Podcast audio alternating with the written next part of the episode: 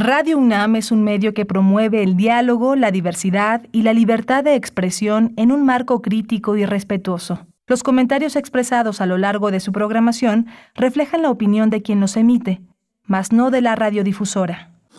Radio UNAM presenta Primer Movimiento, El Mundo desde la Universidad. Muy buenos días, queridas amigas y amigos de Primer Movimiento. Estamos iniciando nuestra emisión de viernes. Ya es viernes 29 de abril. Se nos está yendo el mes rapidísimo. Bueno, ya se fue el mes, ya se fue el mes en realidad.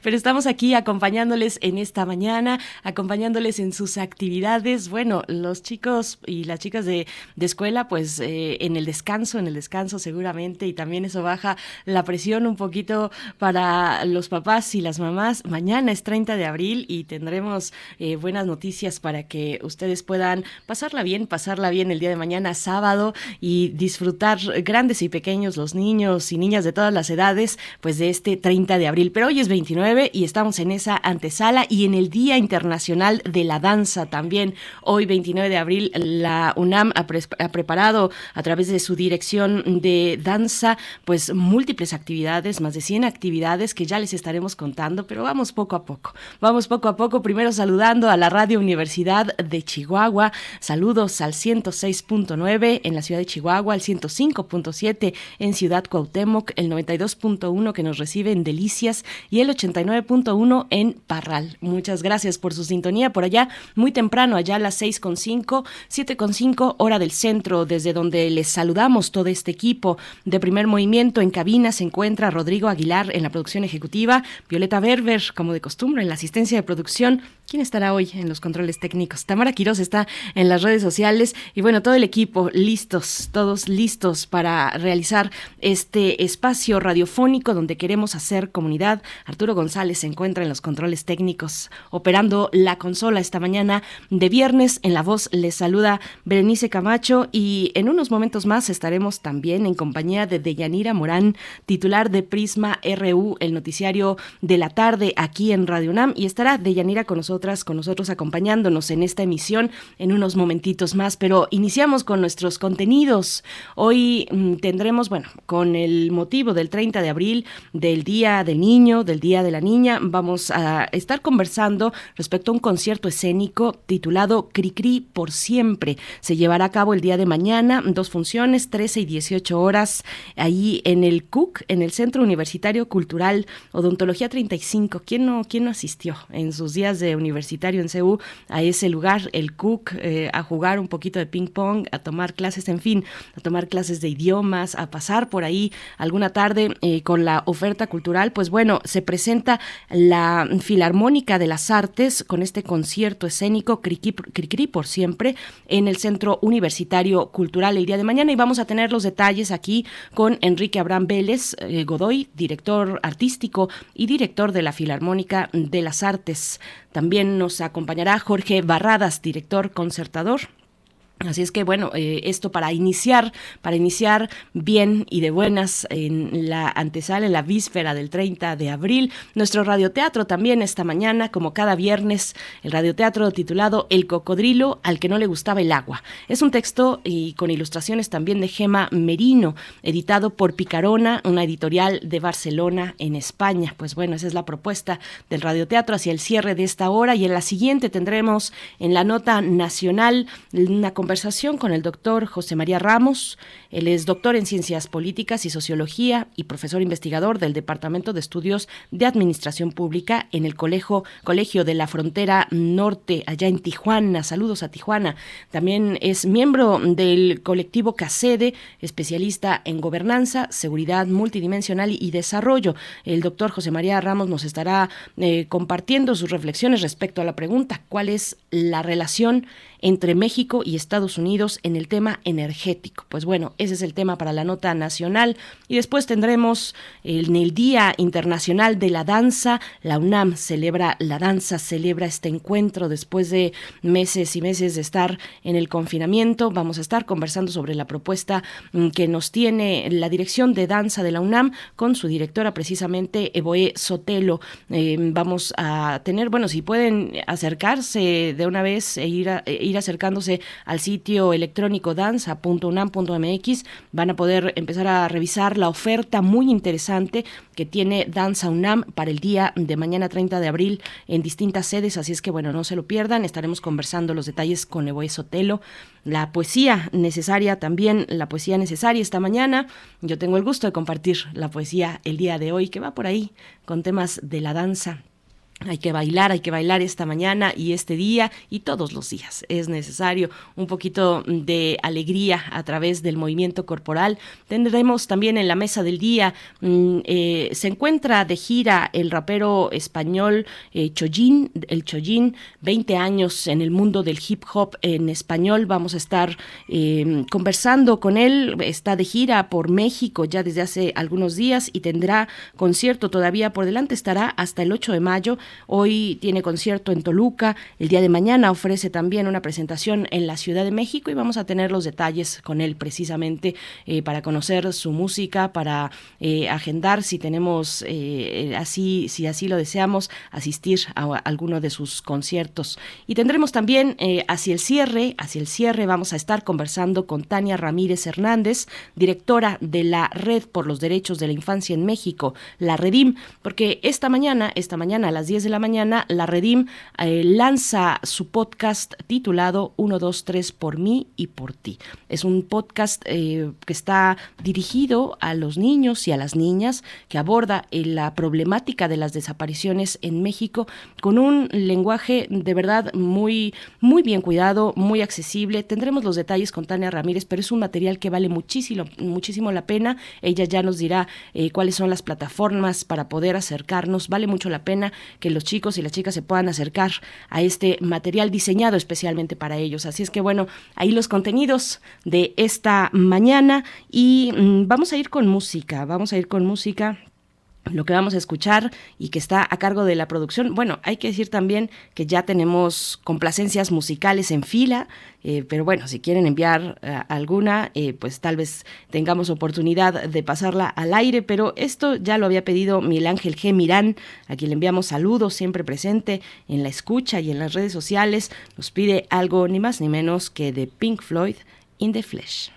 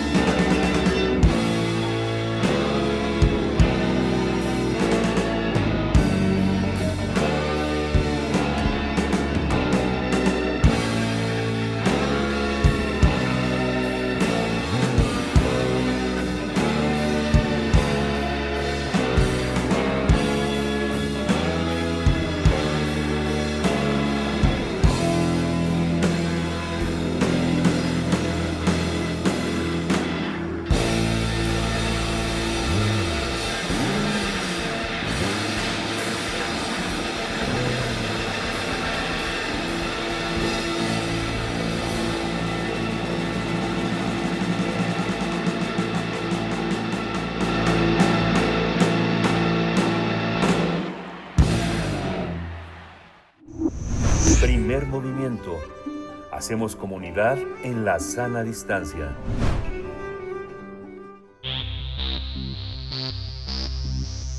De festivales, ferias y más. Recomendaciones culturales.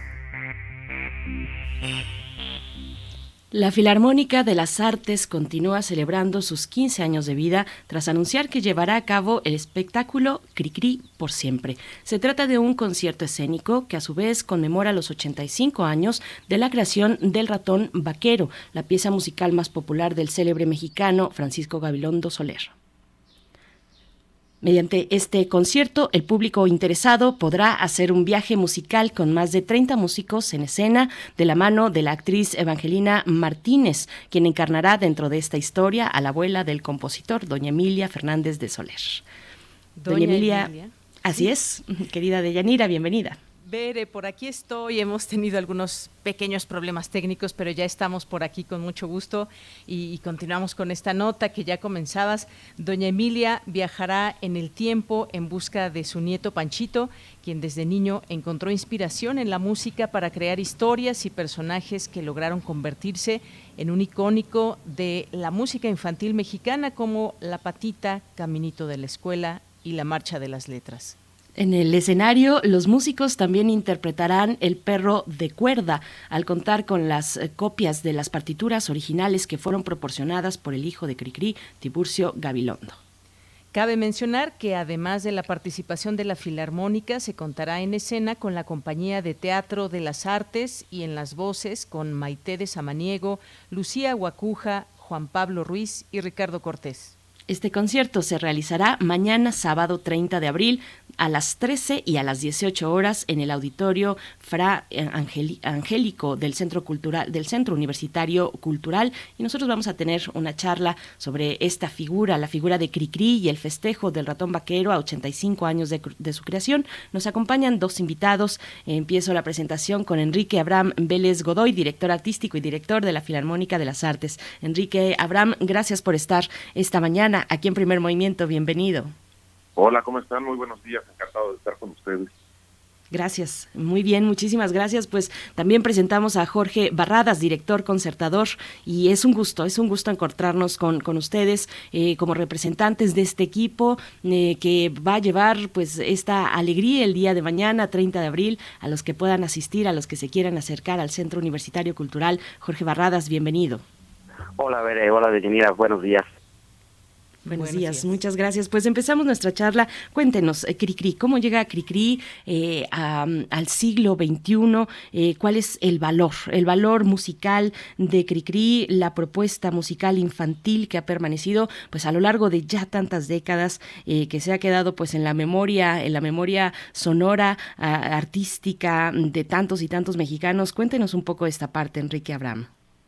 Ah, claro. Sí, por supuesto. Mira, Cricri pues es un compositor que además de, de, la importancia que tiene en, la historia de la música, yo diría que ya, ya forma parte de, la historia de, México, ¿sabes? un compositor que ubicamos generaciones, las generaciones que hemos crecido con su música y que no es música fácil, por cierto, ¿eh? no, no es fácil de, de interpretar, dado que son historias musicalizadas. Yo lo compararía un poco con Chava Flores, eh, que son historias que van de principio a fin, que narran alguna este, alguna situación, por ejemplo, hablemos de La Patita, ¿no? Eh, que narra la, historia de, una, patita mujer que está buscando alimento para sus hijos, el pato es un sinvergüenza y perezoso, entonces todo eso es una historia que va de principio a fin y no es fácil este, darle la intención, interpretarla. La música está muy bien hecha, este, hablando de la calidad musical de, de Cricri, Francisco Avelano Soler, un compositor con conocimiento, música muy bien hecha y como decían ustedes en la presentación, afortunadamente tenemos las partituras eh, originales que ocupaba el propio Cricri en sus espectáculos, en sus programas. Yo tuve la fortuna de ver partituras que estaban hechas a mano precisamente y Tiburcio nos las facilitó. Creo que somos la única orquesta que tiene ese material. Yo me siento muy contento de que esto, esto suceda. Ya se pasaron, obviamente, de manera digital para que los músicos las interpreten. Pero, pues, híjole, qué placer. Está el perro de cuerda que, que nos facilitó Tiburcio, una canción que nunca se grabó también. Y que también nosotros tuvimos la fortuna de, grabarla ya. Y, pues, creo que somos también los únicos que tienen ese material. Pero, bueno, importantísimo este compositor y, qué placer que pueda suceder esto en esta fecha y compartir con el público, con, con, generaciones. Yo me doy cuenta de las personas que asisten, son familias completas, o sea, ves abuelitos, papás y ahora los niños, ¿no? Que llevan a ver este espectáculo. Uh -huh, claro. Jorge Barradas, ¿qué nos puedes contar respecto al pues al desafío, al desafío, al valor en, en la composición, por supuesto, el valor musical de Cricri y al desafío de montar una propuesta de su obra? Pues es, realmente es un gran desafío porque este viaje que inicia, digamos, Emilia en busca de su nieto, no solamente es un viaje, digamos, geográfico, es un viaje también musical, porque una de las características de la música de Cricri es eso, que nos lleva a un viaje por los principales estilos musicales de toda esa primera parte del siglo XX, no solo en México, sino, en el mundo. Entonces, tener que montar con la orquesta un programa con una selección muy cuidada, además que ha hecho ahora de, de los temas de Cricri, es eso, es un viaje por distintos estilos, es vas pasando de una obra a otra y tienes que cambiar el switch entre un swing, entre un rag, entre un foxtrot, entre un chotis, entre una polka. Eh, musicalmente es extremadamente rico, es, es muy, muy satisfactorio estar tocando, interpretando la música de Cricri, sobre todo por eso, porque es muy variada y te permite estar explorando distintos eh, colores, texturas, formas de abordar, de abordar la orquesta, ¿no? Uh -huh. Enrique, pues aquí te saluda Deyanira Morán. Eh, seguir con esta charla porque además cuando uno escucha la música de Cricri, cuando escucha un concierto, además, pues uno se mete en estas historias, justamente a los niños eh, de ahora y cuando fuimos niños. Ay, creo que perdimos por ahí. Sí, sí, creo que perdimos por ahí a, a Deyanira Morán en, en su comentario. Ahí estás, Deyanira, te escuchamos. Híjole, algo pasa con este aparato, pero sí. bueno, aquí estamos. Decía que cuando escuchamos la música de Cricri, a las tantas generaciones que nos ha acompañado en la niñez, pues uno se mete a esas historias, pero además trae estos otros sonidos que tú nos, que ustedes nos platican con eh, filarmónica y además eh, me gustaría preguntarles también que eh, Enrique ¿Qué es lo que te dicen después de un concierto o cómo es que sientes que la gente que está escuchando el concierto lo disfruta? Los niños se ponen, me imagino, a cantar y se vuelve esto un ambiente muy festivo. Sí, mira, es muy interesante que suceda este fenómeno, que, que los niños pues obviamente son sensibles y en efecto, como tú dices, se levanten a, a cantar, a bailar, aunque quizás no conozcan la, la música y sea su primera vez que se acercan a la música de Cricri. Pero sí, el fenómeno es interesantísimo porque además digo, las historias eh, provocan que la atención del niño esté al frente. Este concierto es escénico, déjame comentarte. Va a estar como comentaron ustedes al principio en la presentación, está Evangelina Fernández, Evangelina Martínez representando a la abuela de, de Cricri. Entonces atraes la atención del niño y creo que la, esta música es, fomenta los valores, es algo muy importante, a través de, historias. Mm, se me hace muy padre que, los papás se preocupen por porque sus hijos escuchen algo de calidad, como es música de, Francisco Gabilondo Soler, que son pues historias, mm, yo, diría que no, no 100% para niños, es, compositor familiar. Entonces me, me gusta mucho que se preocupen los papás y lleven a sus hijos este tipo de espectáculos, porque bueno, en la actualidad hay mucha música basura y me sorprende cómo algunos papás dejan a sus niños este, escuchar reggaetón, por ejemplo, ¿no? Este, un gusto se rompe en género, cada quien que escuche lo que quiera, pero creo que hay edades para todo y el lenguaje que maneja esa música no es adecuado. Entonces, Cricri creo que es un compositor muy adecuado con su música, que es muy amable para el oído, temas muy bonitos, muy fáciles de digerir, y que darles este, música, pues que no, no, no va. Sí, pues cuántas cosas eh, me imagino y además un repertorio tan amplio. Y bueno, Jorge, también, eh, pues un poco también siempre nos viene a la mente esta figura de, de Francisco Gabilondo Soler, convertido en, en Cricri, el gallito cantor, y que además eh, siempre en estas oportunidades de hablar de una persona que dedicó su vida a las canciones de los niños y que nos retrataba muchas historias. Pasábamos por el miedo con la canción de las brujas o pasábamos también a recuerdos como desde el ropero o cuando íbamos a la escuela, pues siempre ese caminito de la escuela que nos acompañaba.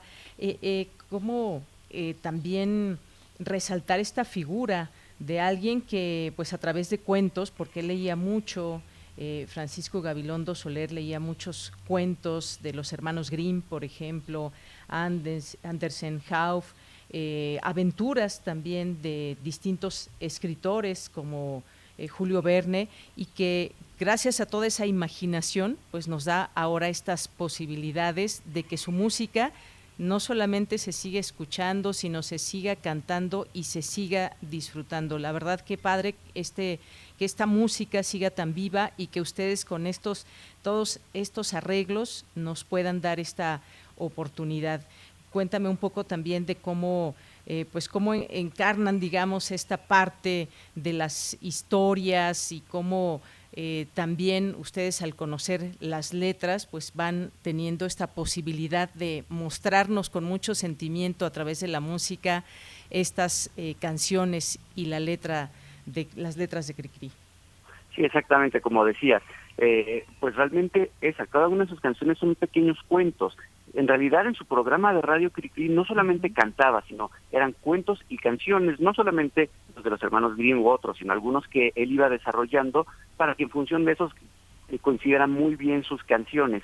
Y en ese sentido, pues cada una de sus canciones funcionan un poco como estas fábulas de Sopo, ¿no? En el cual no solamente es una historia como por sí misma, sino que usualmente hay una transmisión, como decía Abraham, de valores, de ideas, de anécdotas. Por ejemplo, yo recuerdo personalmente una anécdota que a lo mejor no es propiamente de la canción, pero para mí era como muy representativa, que era que a las 5 para las 7 en el Metro Constituyentes siempre ponían eh, Caminito de la Escuela y yo sabía que si estaba ya sonando esa, yo iba tarde a la escuela, ¿no? Y entonces de esa forma que, que la música de Cricri pues nos sigue acompañando.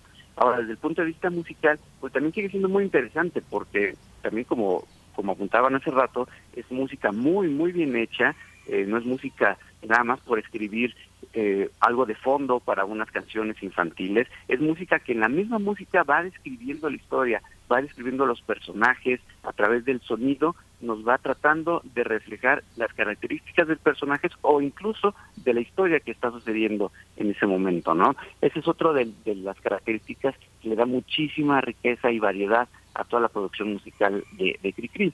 Y esa es otro, otra parte de los retos, ¿no? No solamente estar trabajando con los cantantes que tengan una dicción muy bonita para que los niños puedan escuchar con detalle las letras y, y identificarse con ellos, sino que la música lo esté respaldando, ¿no? Y que además es eso lo que también ha convertido a Cricri en un verdadero clásico de la música mexicana, en el sentido que todos tenemos interiorizado por lo menos cinco o seis canciones que las sabemos muy bien, no solamente el texto, sino falta, solamente hace falta un par de notas para que uno identifique inmediatamente, así como como puede identificar una canción de Chava Flores o de Agustín Lara o de Juan Gabriel y que uno sepa que esa es una canción de Cricri. Eh, Es todo un desafío eh, mm, para, para los cantantes, me imagino, para la dirección de escena, el trazo, porque hay mucho movimiento en la escena. Es un concierto escénico, no solamente es un concierto sonoro, sino también hay movimiento, eh, están, eh, bueno, de verdad con, con- se cuentan con la, eh, en escena, con la compañía del Teatro de las Artes, en fin, de verdad es un, un concierto muy completo. Cuéntenos un poco, Enrique Abraham Vélez Godoy, un poco de los desafíos, de esos desafíos de llevar a la escena, un desafío para la Filarmónica de las Artes, llevar a la escena eh, un, un material, una, una composición eh, dirigida a los más pequeños, un poco de los desafíos de ser dinámicos, de salir también de la zona de confort de un concierto tradicional y mostrar en escena todo el movimiento y toda, eh, todos los elementos que se incorporan, que están incorporando en este concierto, Enrique. Claro, mira, qué, qué pregunta tan interesante. En la dirección de escena está a cargo de Omar Olvera, que es el director técnico residente. Eh, sí, es un reto mantener la, la atención de los niños, que, que no se pierda eso. Eh, bueno, pues con la participación de Evangelina y todo eso lo hacen maravillosamente. En este caso, bueno, Jorge Barradas, que, que fue Sí. invitado director, que lo hace estupendo también. Aprovecho para agradecer, reconocer su trabajo. Lo hace muy bien. Eh, han, cuidado los detalles de, la interpretación musical. Déjame decirte también que este concierto, todo, todo, todo está licenciado bajo Gapsol, que es la empresa que administra los bienes artísticos de Francisco Gabilondo Soler, a través de su hijo Tiburcio Gabilondo, que ojalá nos esté escuchando. Eh, Igual le agradezco mucho la, confianza que ha tenido en nosotros para hacer estos conciertos con, con la música de su padre. Eh, todo está muy cuidado, el libreto también lo realizó todo, todo, la- las botargas que van a ir invitadas, que ahorita ya esperemos que hablemos de eso también, todo, todo está licenciado bajo una marca. Entonces, bueno, es un reto muy interesante eh, para mantener la, la atención de los pequeños. La dirección Omar es maravillosa, y hay utilería, hay algo, un poquito de escenografía por ahí. También está cuidado para que pongan atención en, en- en ciertos momentos, este, eh, ¿cómo le llamaremos ahí? Como acentos en, en la- el trazo escénico. Y pues sí, o sea, es muy difícil hacer este, este tipo de conciertos porque, bueno, estamos acostumbrados, como tú lo dices, a, tocar nada más, tocar y aplausos. Pero bueno, un- uno de los objetivos de la Filarmónica de las Artes es eh, que las cosas cambien. Eh, siempre incluimos algo distinto arriba del escenario, eh, hay producción, iluminación. Siempre hay que dar un toque para que sea una experiencia para los asistentes. Y en este caso, bueno, pues para los más pequeños de la casa, que sea una experiencia asistir al teatro, a una sala de conciertos y que se vayan con un muy buen sabor de ello y quieran regresar en un futuro.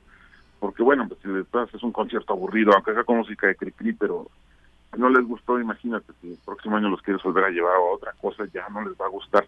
Entonces ese es el reto que tenemos ahorita nosotros como, como orquesta, como producción, en los que están a cargo, este Omar, Jorge, Diego en la producción, los actores, los cantantes, pues que, que, que se lleven un muy buen sabor de lo que van a ver en el escenario. Fíjate lo, la, gran responsabilidad que tenemos, y más si es el primer contacto que tienen los pequeños con una sala de conciertos, con un teatro, la responsabilidad es gigantesca, pero lo hemos visto, ya ha sucedido en, otros conciertos que hemos hecho y se van muy contentos. Para mí es una gran satisfacción que esto suceda. Y, pues, ¿qué, más se puede decir? O sea, con, música de Cricri, y que ojalá permanezca por generaciones y los pequeñines les guste y en su momento se lo pongan a sus hijos y siga este, adelante esta música permaneciendo viva, que creo que es un compositor que vale muchísimo la pena. Por supuesto. Eh, pues cuéntanos un poco de esa parte, Jorge Barradas, director concertador. Fíjense que yo me pude asomar a la cuenta de Twitter de la Filarmónica de las Artes. Ahí comparten un poco de los ensayos y vi eso precisamente, mucho movimiento, varios elementos escénicos en juego y pues un profesionalismo y un desafío también por parte de los artistas que están en escena. Jorge Barradas, cuéntanos un poco de esa parte. Sí, así es. Es que esa parte es súper importante, porque como dice ahora, no solamente es tocar la música y que todo el mundo esté sentadito, podríamos tener a los cuatro cantantes en su sillita, que se levanten y canten y ya, pero eso no es, eso no, eso no es Cricri propiamente. Cricri es, es movimiento, es eh, anécdotas, es cosa familiar y creo que Omar lo ha logrado muy bien porque algo muy importante que me pareció maravilloso esta puesta en escénica es que no recurre al, rec- al recurso eh, sencillo o básico, pues de, digamos, de dibujar a los personajes, de que cuando salga la patita salga alguien disfrazado de patita, o que cuando salga eh, los gnomos alguien salga disfrazado de gnomo. No, al contrario, tú estás como sugerido, dibujado y está siempre apelando a la imaginación pues del público y sobre todo de los niños, ¿no? Hay incluso elementos un poco de la comedia del arte que nos van guiando a través de toda esta narración, pero sin la necesidad de tener todo absolutamente representado. En ese sentido, realmente es un trabajo muy cuidado, muy cuidadoso el que ha hecho Omar y los cantantes y la maestra Evangelina, en que en, el- en la escena realmente nos están narrando y nos están eh, llevando por un viaje con distintos personajes sin necesidad de estar ha- habiendo 20 mil cambios de escenografía o de vestuario, ¿no? Realmente ellos están haciendo la interpretación de esos personajes con su lenguaje corporal, con su movimiento escénico y que por otro lado, pues también es parte de- del reto de que en el escenario tenemos la orquesta en medio, los, los cantantes y actores moviéndose de un lado a otro y mantener ese dinamismo. Bueno, pues todo tiene que estar como muy bien ensayado, todo el mundo tiene que saberse muy bien sus entradas, cuando se mueven de un lado para otro. Incluso para la orquesta también es un reto eh, porque no siempre funciona así, ¿no? La orquesta usualmente termina en un orden exacto y va de uno tras otro, ¿no? Entonces también debe estar pendiente, escuchando los textos eh, y cuidando cada entrada. Bien, pues muchas gracias, Jorge. Y regreso con Enrique porque ya mencionaban un poco las canciones, eh, quizás eh, conocemos muchas o algunas de ellas. Yo hasta hace algunos años eh, decía que me sabía todas las canciones de Cricri, no sé si todavía me las siga sabiendo de memoria, pero prácticamente pues fue durante años escucharla, no sé, quizás más un periodo cuando estamos en, en la primera niñez que nos, nos, nos metemos a estas historias y para toda ocasión hay una, hay una canción de, de Cricri y esta parte pues también muy bella. ¿Hay alguna, hay algunas canciones que les guste más eh, interpretar, tocar? Eh, con algunas la gente se pone más efusiva, eh, las niñas, los niños y sobre todo pensando en el día de mañana, que una parte eh, también muy importante para los niños es su formación musical. Desde pequeños es importante que escuchen desde historias o varios, eh, varios eh, estilos musicales, porque ahí van teniendo la oportunidad de conocer qué les gusta por aquí, por allá, pero eh, ¿hay algunas canciones en particular que, que les gusten más, Enrique? Eh, bueno, pues están las clásicas. Fíjate que hice el, el experimento ahorita que, que comentas eso de que sabías las canciones o las recordabas. En la semana yo estaba trabajando y busqué un playlist y sabes cómo se escucha. Eh, Cricri. Eh, larguísimo el playlist, ¿no? Este, Pero qué curioso que me sabía muchísimas. Me gustó, me gustó trabajar con Cricri, incluso lo seguiré poniendo porque considero que no, no es música 100% para niños y bueno, y me gusta el compositor. Entonces yo, yo escuchando una tras otra estaba este, Araña, Ropavejero, eh, La Merienda, La Patita, así iba una tras otra, ¿no? Y qué curioso que recordaba yo, no sé, a lo mejor la música movió algo en mi cerebro y yo recordaba cosas de mi niñez, eh, el negrito bailarín, este, las brujas, eh, la rúbrica obviamente, pues, entonces va pasando canción tras canción que tú crees que no te sabes o no no recuerdas, pero va corriendo la música, va corriendo la letra, y, pero por supuesto que lo recuerdas, y yo la iba cantando en mi mente, ¿no? Y que estaba yo trabajando, súper entretenido, fue un, un, un momento muy bonito porque recordé cosas, estaba haciendo yo trabajo de, de oficina en computadora, y, y pues una experiencia muy bonita que la quiero repetir, a ver si al rato pongo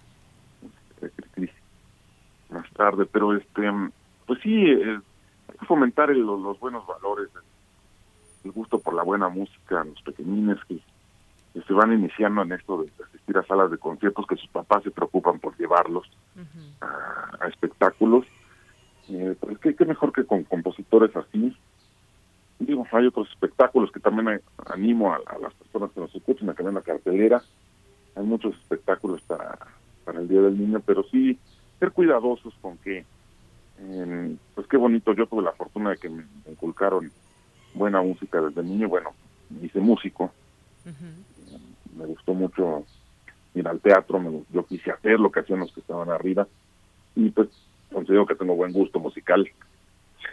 Así es. Eh, pero pues hay compositores, sí, así como Francisco Gavilón Soler, pues también se puede poner Vivaldi, Mozart, Beethoven, a temprana edad para que los niños vayan apreciando y se les vaya formando, así como se va formando los órganos, el cuerpo va creciendo, pues también el gusto musical, el oído, es un órgano que se tiene que ir formando desde muy pequeños, eh, también la vista, así que no a, ver artes escénicas, el buen gusto, la lectura.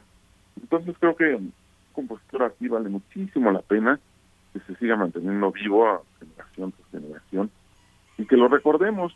Yo invito a todos los escuchas a que hagan el experimento, que pongan un día cri, Ujú. Una hora, a ver qué pasa en su playlist y recuerda unos momentos maravillosos desde la infancia y resulta que la canción que suena que dices, "Ah, ¿cuál será? no Pero te la sabes, Ujú. porque en algún momento la escuchaste en la niñez, que es el momento más importante, que son esponjas. Los cerebros son como unas esponjas y absorben todo. Y yo recuerdo las canciones, es una experiencia muy bonita. Yo invito a todos que hagan eso. Un momento, una hora. Van a ver qué, qué bonita experiencia recordar a este compositor. Y vale muchísimo la pena mantenerlo vivo.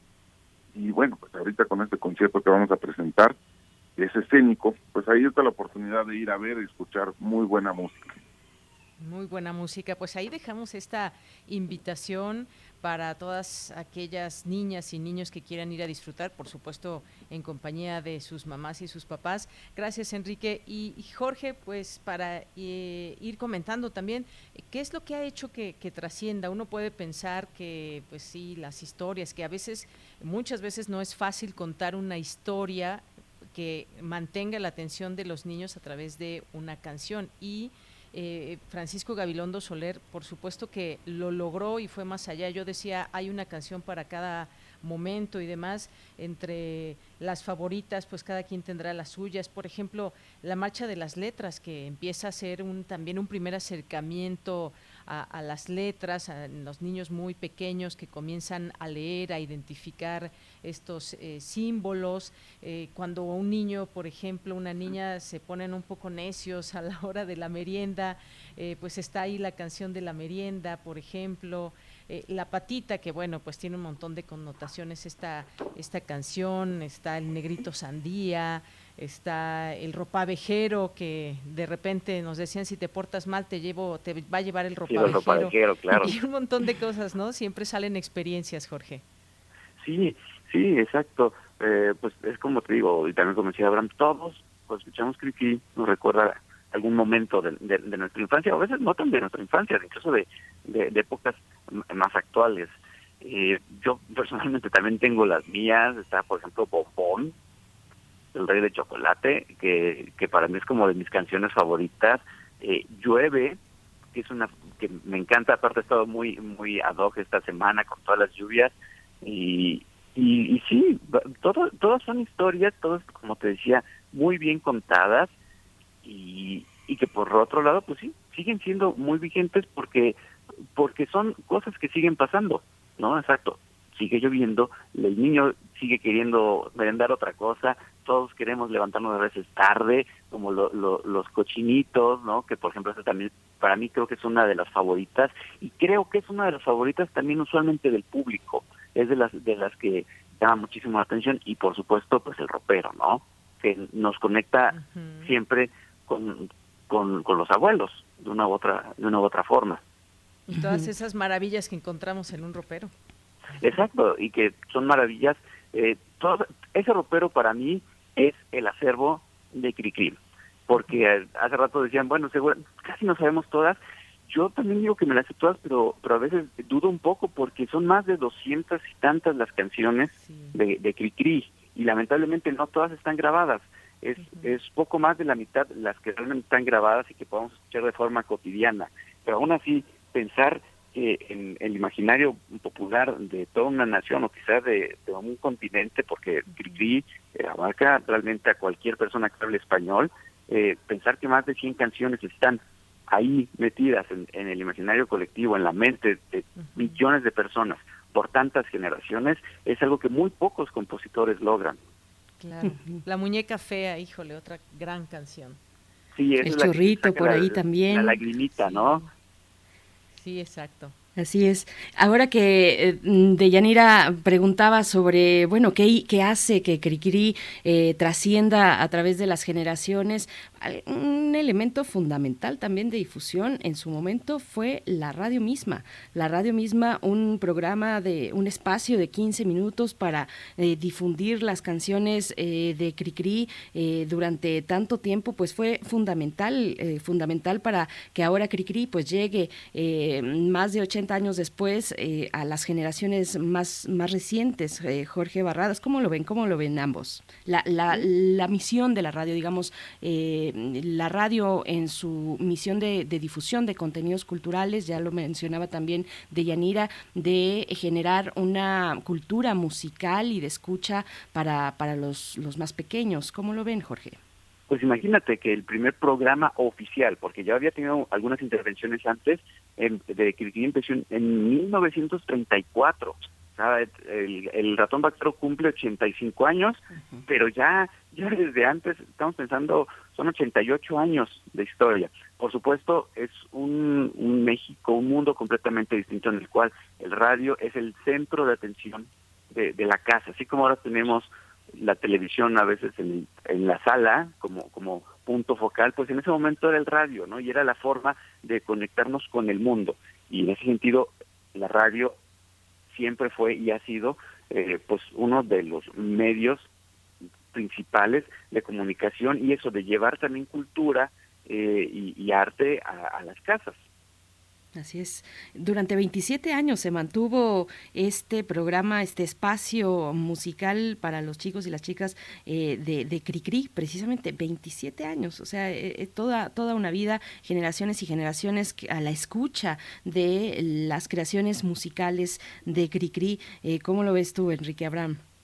Sí, bueno, yo, como dice Jorge, el radio fue y sigue y seguirá siendo uno de los medios de comunicación más importantes, tradicionales más importantes de difusión. Este, Cricri le decían el guasón del piano, yo me, yo me acuerdo de esa frase, el guasón del piano, cuando empezaba su, este, su carrera musical. Y en efecto, contaba historias, musicalizaba, este, hacía efectos de sonido. Me imagino que llevaban juguetitos o este, toys, que ahora se llaman, ¿no? Para hacer efectos. Y qué importante, y creo que hace falta un poco eso, ojalá que volviera a suceder, que hubieran un espacio destinado para, para la difusión, por ejemplo, de compositores mexicanos, eso sería importantísimo. Así como por ahí en alguna estación existe la hora de Luis Miguel, bueno, pues que pongan acá en, otra estación la hora de los compositores mexicanos y les den el espacio a la difusión de la música este, de los compositores nacionales, porque así como que hay muchísimos importantes, ¿no? Pero bueno, en este caso, que sucediera o, o dedicarle, no sé, este, 10 minutos diarios, por ejemplo, a aquí programa. Hay muchísimas anécdotas, muchísimas historias, el repertorio es amplísimo, como dice Jorge, este, más de 200 canciones, no todas están grabadas, pero interesantísimo. Por ahí hay un libro que, publicaron, ¿no? Eh, yo lo vi por ahí en el fondo, en el fondo, donde vienen las canciones y las letras y pues es muy bonito estar leyendo este material también, muy enriquecedor. Entonces, pues bueno, retomando un poco esto de radio, ojalá que, que sucediera en algún programa que, se le dedicara un tiempo a cada compositor, muy interesante. Porque bueno, es el medio que yo creo que, se consume más, vas en el coche y prendes el radio, ¿no? Este, lo personal salgo a correr o algo así, pues escucho el radio, me gusta escuchar noticias. Es un medio de comunicación que va a prevalecer este, por mucho tiempo y pues darle esa difusión a los compositores, en este caso a Cricri. Y como dice Jorge también, estamos celebrando los 75 años de la creación del ratón vaquero. Es importantísimo mencionarlo como personaje. Eh, la canción, la creación de la canción. Y Burso igual volvió a confiar en nosotros para que sucediera esto. Entonces, eh, ahora sí que la, la cereza del pastel de este concierto es la celebración del 85 aniversario de la creación de- del ratón vaquero como personaje y bueno, como canción también. Ujú. Antes de, de irnos ya hacia el último momento de esta charla, eh, comentar un poquito de lo que nos llega en redes sociales de los radioescuchas, dice Javier Ramírez Amaro, Cricri siempre me ha parecido un genio, su música y letra eran una pareja que se complementaba maravillosamente y era una parte fundamental de las historias que contaba. Conservo sus discos y nos habla de esta colección de selecciones, ¿ustedes se acuerdan? Selecciones tenía una colección no. preciosa, dice, con libros y cuentos. Y por acá Eduardo Mendoza dice, sí, aún conservo esa maravillosa colección, mándenos fotos de acetatos eh, con todo y el libro de historias e ilustraciones. Pues bueno, algunos de los comentarios también por acá, eh, dice Verónica Ocampo, vamos al concierto, Miguel Ángel G. Mirán, qué tiempos aquellos, nos dice Eduardo Mendoza, pues hermoso, hermosas memorias. Eh, pues eh, de Yanira, pues ya nos estamos acercando al cierre de la charla. Así es.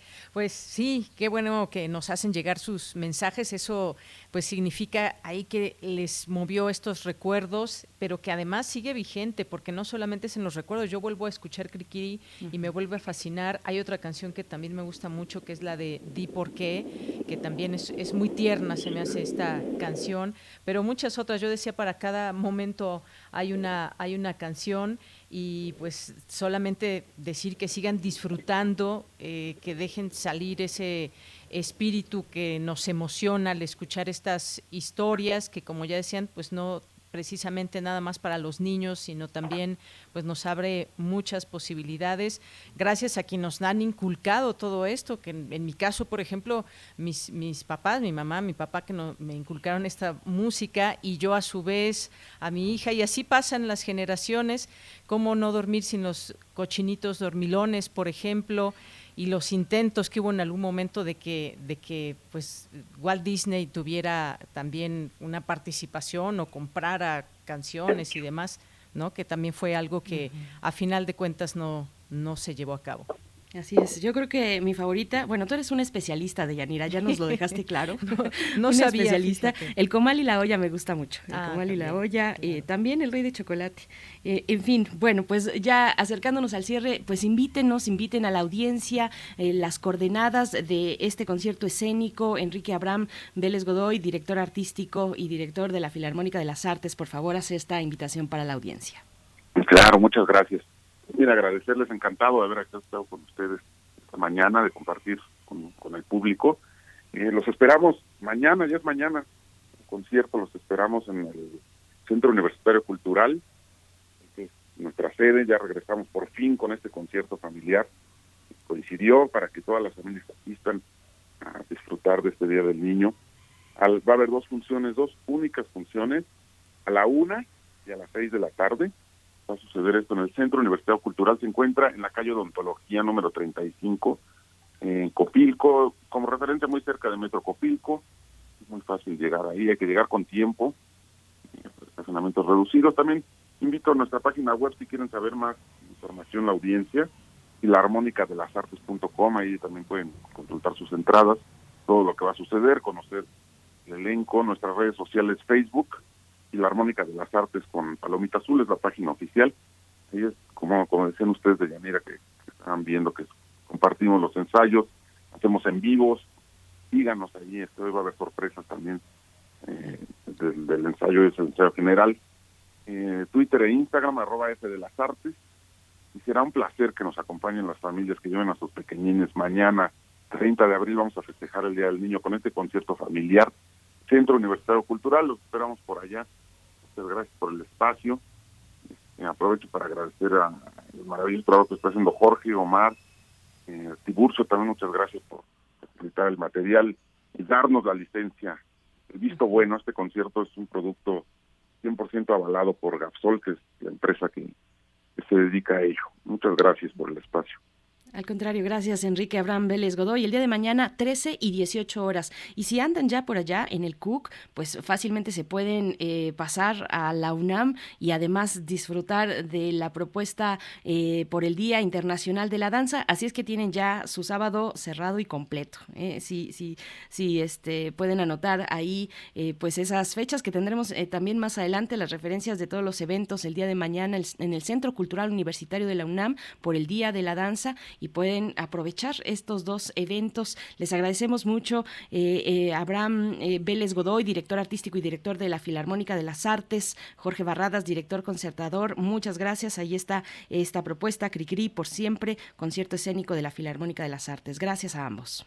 Gracias, Bere. Y como comercial rapidísimo extra al final, que también vamos a tener streaming, una transmisión en vivo mañana a las seis de la tarde de todo el concierto, por si acaso no alcanzaran a llegar, por si se complica, por si quieren quedarse a disfrutar de este espectáculo en la comuna de la casa para los más más pequeños, también vamos a ofrecer esa posibilidad y pueden encontrar todos los detalles también de esta transmisión en vivo en nuestras redes sociales y en nuestra página. Perfecto. Muchas gracias, Jorge Barradas. Hasta pronto. Hasta luego. Pues vamos a ir con música. ¿Qué más si no Cricri de Yanira? Claro que sí, vámonos con música para que sigamos recordando buenos momentos de la niñez. La marcha de las canicas.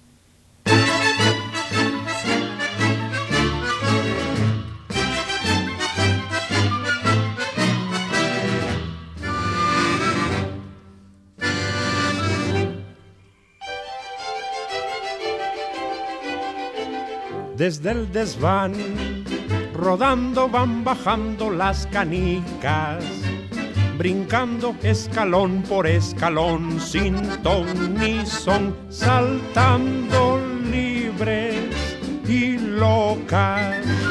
Allá se van, sin nadie que pudiera perseguirlas huyendo por el gusto de correr y de jugar con sus rebotes de cristal. Por la escalera tutiplén van las canicas en tropel, 10 y 20 y 30 y 40 y más de 100 al escapar.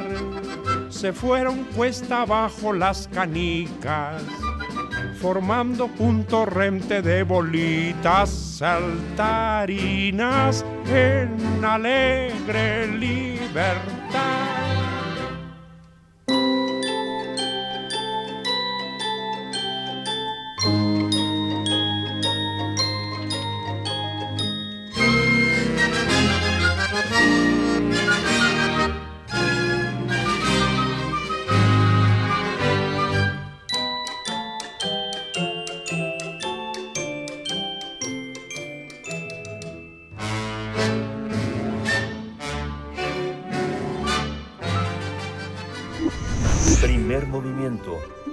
Hacemos comunidad en la sana distancia.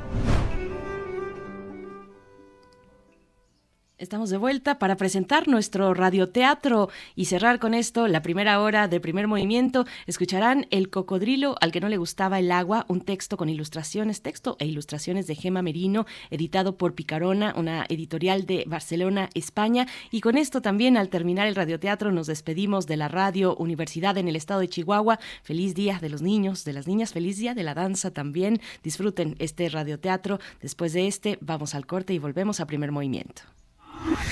Cuando cuentes cuentos, recuerda los de primer movimiento.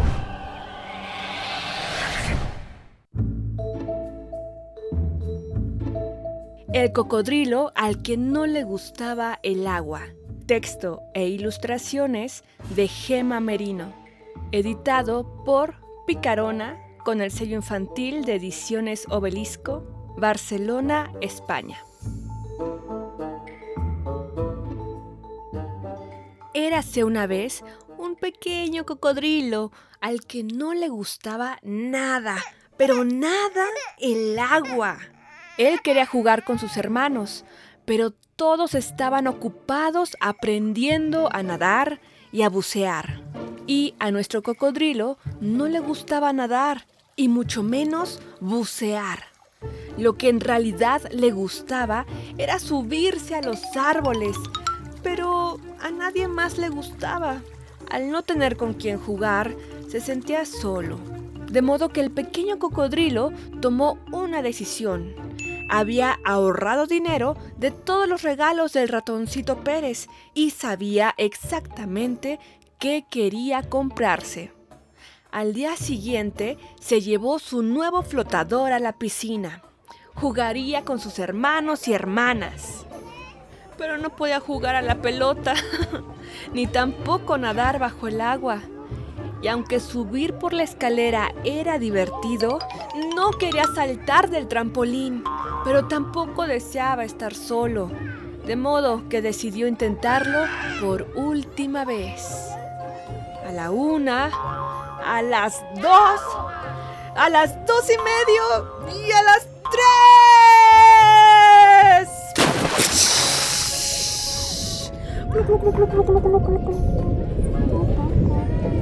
¡Sacarra!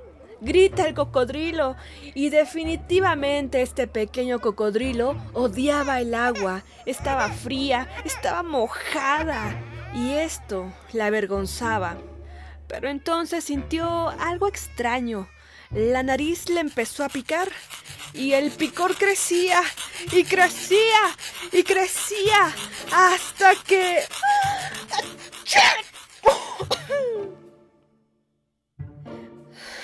Y crecía y crecía y crecía hasta que...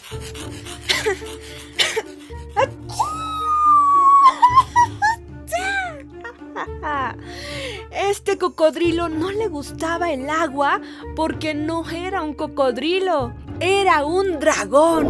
Y escupió ese fuego enorme. Y este dragoncito no había nacido para nadar, había nacido para echar fuego y también para volar.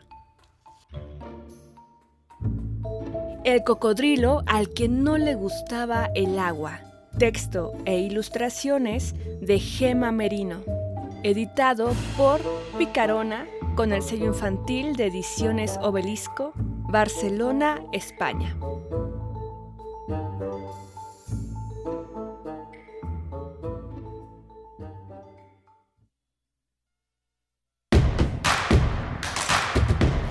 Síguenos en redes sociales. Encuéntranos en Facebook como Primer Movimiento y en Twitter como arroba PMovimiento. Hagamos comunidad.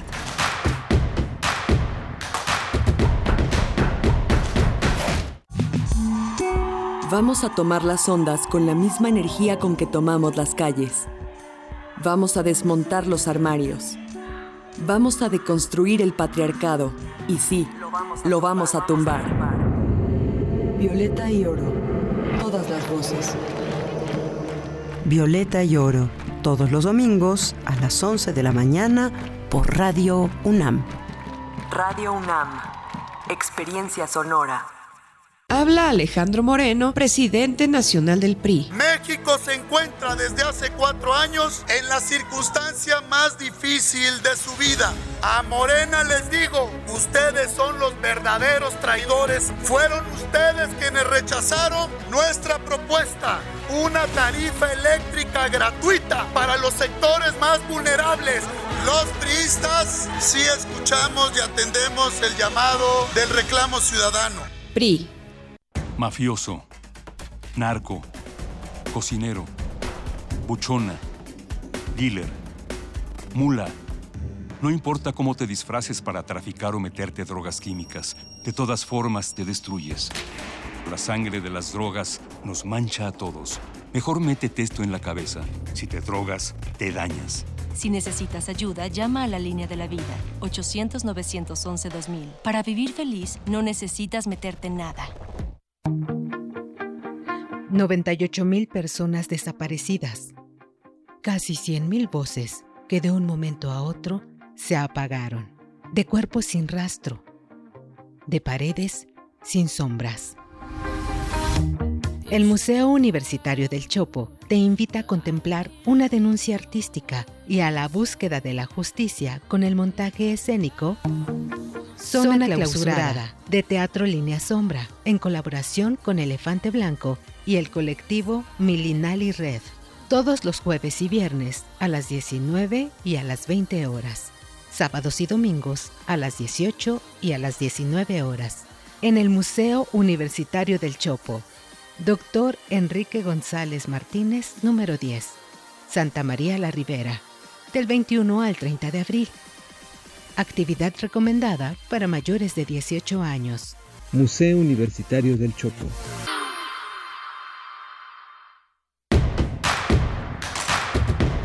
Queremos escucharte. Llámanos al 55 36 43 39 y al 55 36 89 89. Primer movimiento. Hacemos comunidad.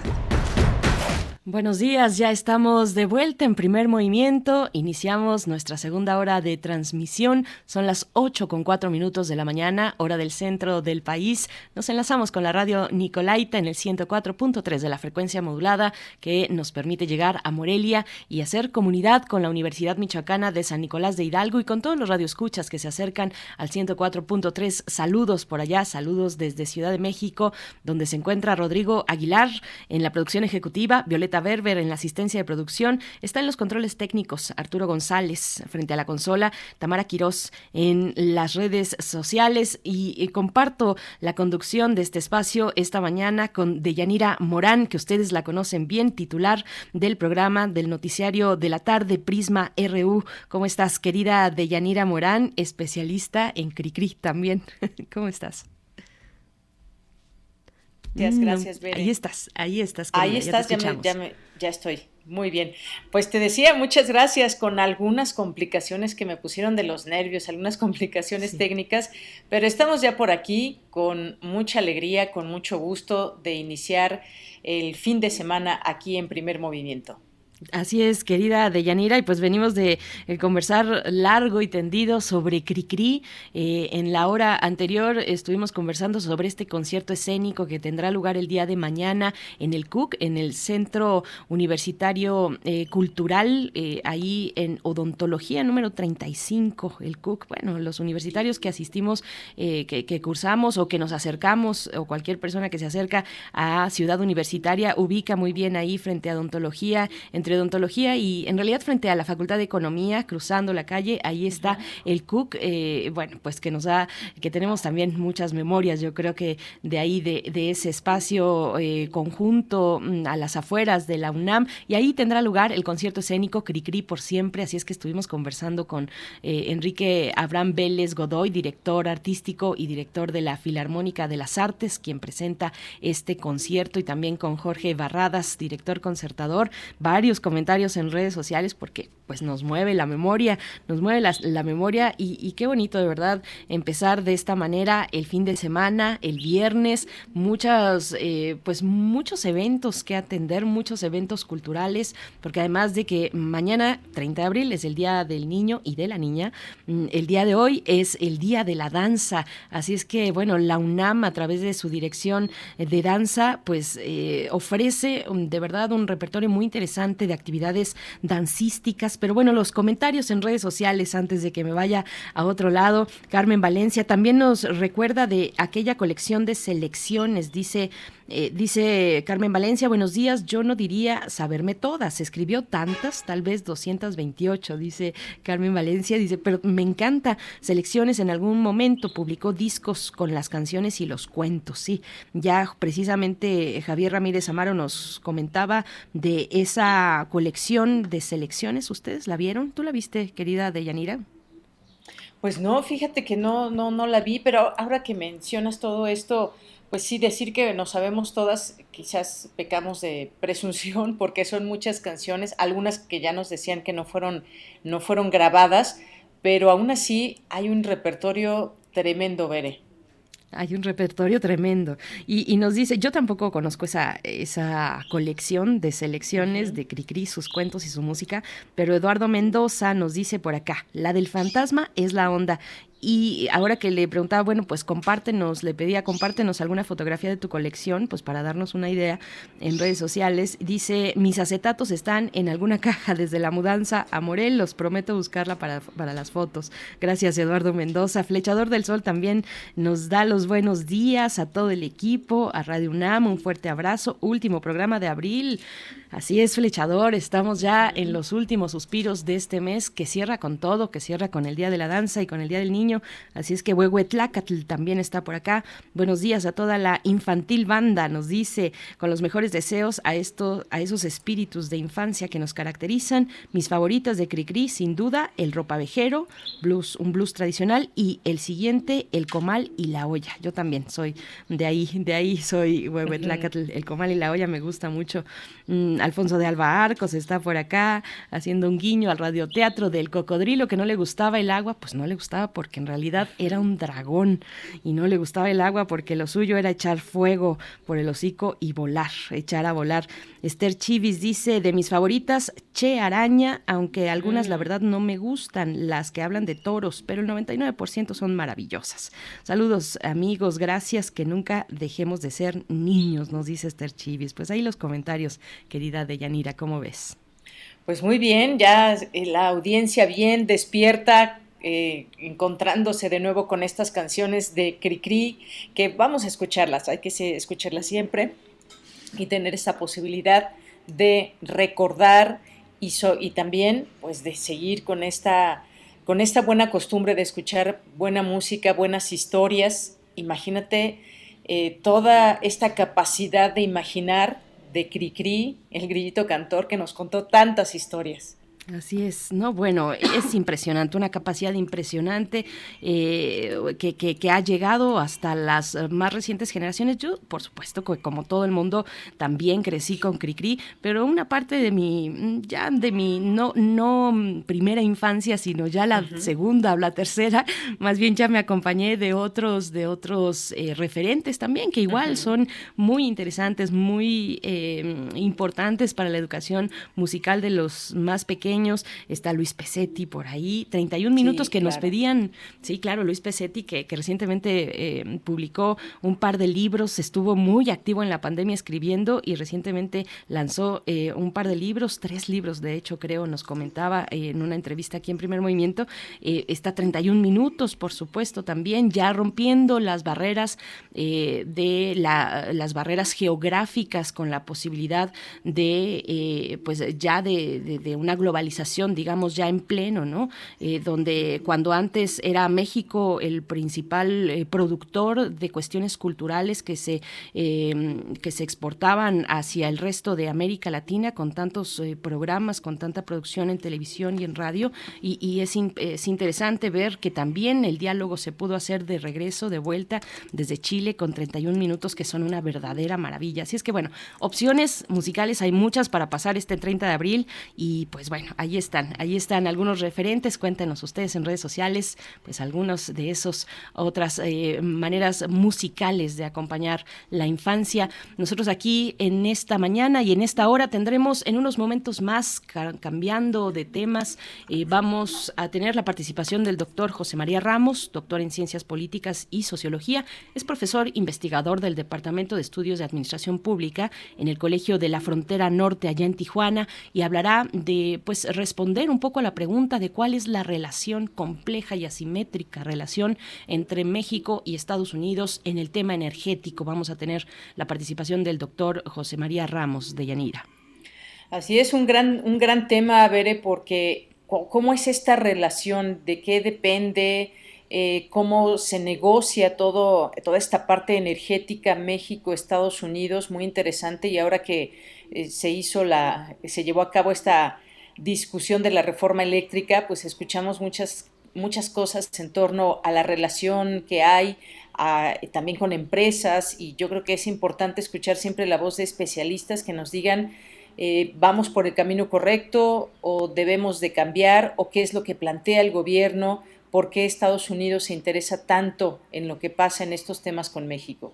Por supuesto, por supuesto, pues estaremos ahí con la lectura del doctor José María Ramos y hacia el cierre de esta hora, eh, ahora sí, ahora sí, lo prometido en el Día Internacional de la Danza, que es hoy viernes 29 de abril, la UNAM, pues a través de la Dirección de Danza, eh, tiene preparada para el día de mañana una cartelera muy, pues muy, muy nutrida, muy interesante y que seguro vamos a disfrutar, eh, una cartelera que tendrá lugar en distintos escenarios En el Centro Cultural Universitario, en la Plaza de la Espiga, ahí en todos los, en ese conjunto de la cultura, eh, en ese conjunto arquitectónico eh, de la cultura, de encuentro cultural, pues ahí tendrá lugar eh, todas estas actividades, un poco más de 100 actividades, y vamos a tener los detalles con Virginia Gutiérrez, jefa de programación de Danza UNAM, para que no se lo pierdan, para que puedan programar desde ahora, agendar e ir el día de mañana al Centro Cultural Universitario para disfrutar de la danza después de tanto tiempo de encierro. La danza regresa y es un reencuentro, eh, un reencuentro con el movimiento, con la belleza. eh, así es que, bueno, pues eso, eso para la hora que ya arrancó, 8 con 13 minutos, vamos directamente con nuestra nota nacional. Nota nacional. Gobiernos de México y Estados Unidos atraviesan por una coyuntura que se caracteriza por sostener algunas diferencias en materia energética, luego de que el año pasado el presidente López Obrador presentara su propuesta de reforma energética que le daba prioridad a las empresas mexicanas, diversos actores políticos estadounidenses se manifestaron en contra. Este hecho derivó en que el gobierno estadounidense encabezado por Joe Biden enviara a varios representantes de alto nivel a fin de dialogar con las autoridades mexicanas para solicitar que se respetaran los acuerdos del TEMEC. Finalmente, el Congreso de la Unión rechazó la reforma eléctrica, como sabemos, propuesta por el mandatario mexicano, pero en respuesta el Ejecutivo Federal envió una iniciativa de reforma a la ley minera que fue aprobada y declarada y, que declara al litio como de utilidad pública y prohíbe el otorgamiento de concesiones o permisos a empresas privadas. No obstante, teniendo en cuenta el TEMEC, la explotación del litio adquiere mayor importancia, ya que se debe asegurar una cadena de suministro en Norteamérica. Sin duda, el reto de la agenda bilateral será la definición de acuerdos con respeto a las prioridades nacionales de cada país. En medio de esta coyuntura también están otros fenómenos que inciden en la relación entre ambas naciones, como la migración, la reducción del tráfico de drogas hacia los Estados Unidos o promover políticas que contemplen frenar el cambio climático. Tendremos un análisis sobre la relación entre ambos países en el tema energético, sus implicaciones y el escenario actual. Nos acompaña el doctor José María Ramos, doctor en Ciencias Políticas y Sociología y profesor investigador del Departamento de Estudios de Administración Pública en el Colegio de la Frontera Norte, miembro del colectivo CACEDE, especialista en gobernanza, seguridad multidimensional y desarrollo. Bienvenido, bienvenido, doctor. Buenos días, Yanira. Buenos días, Berenice. Encantado de estar con ustedes y con la audiencia.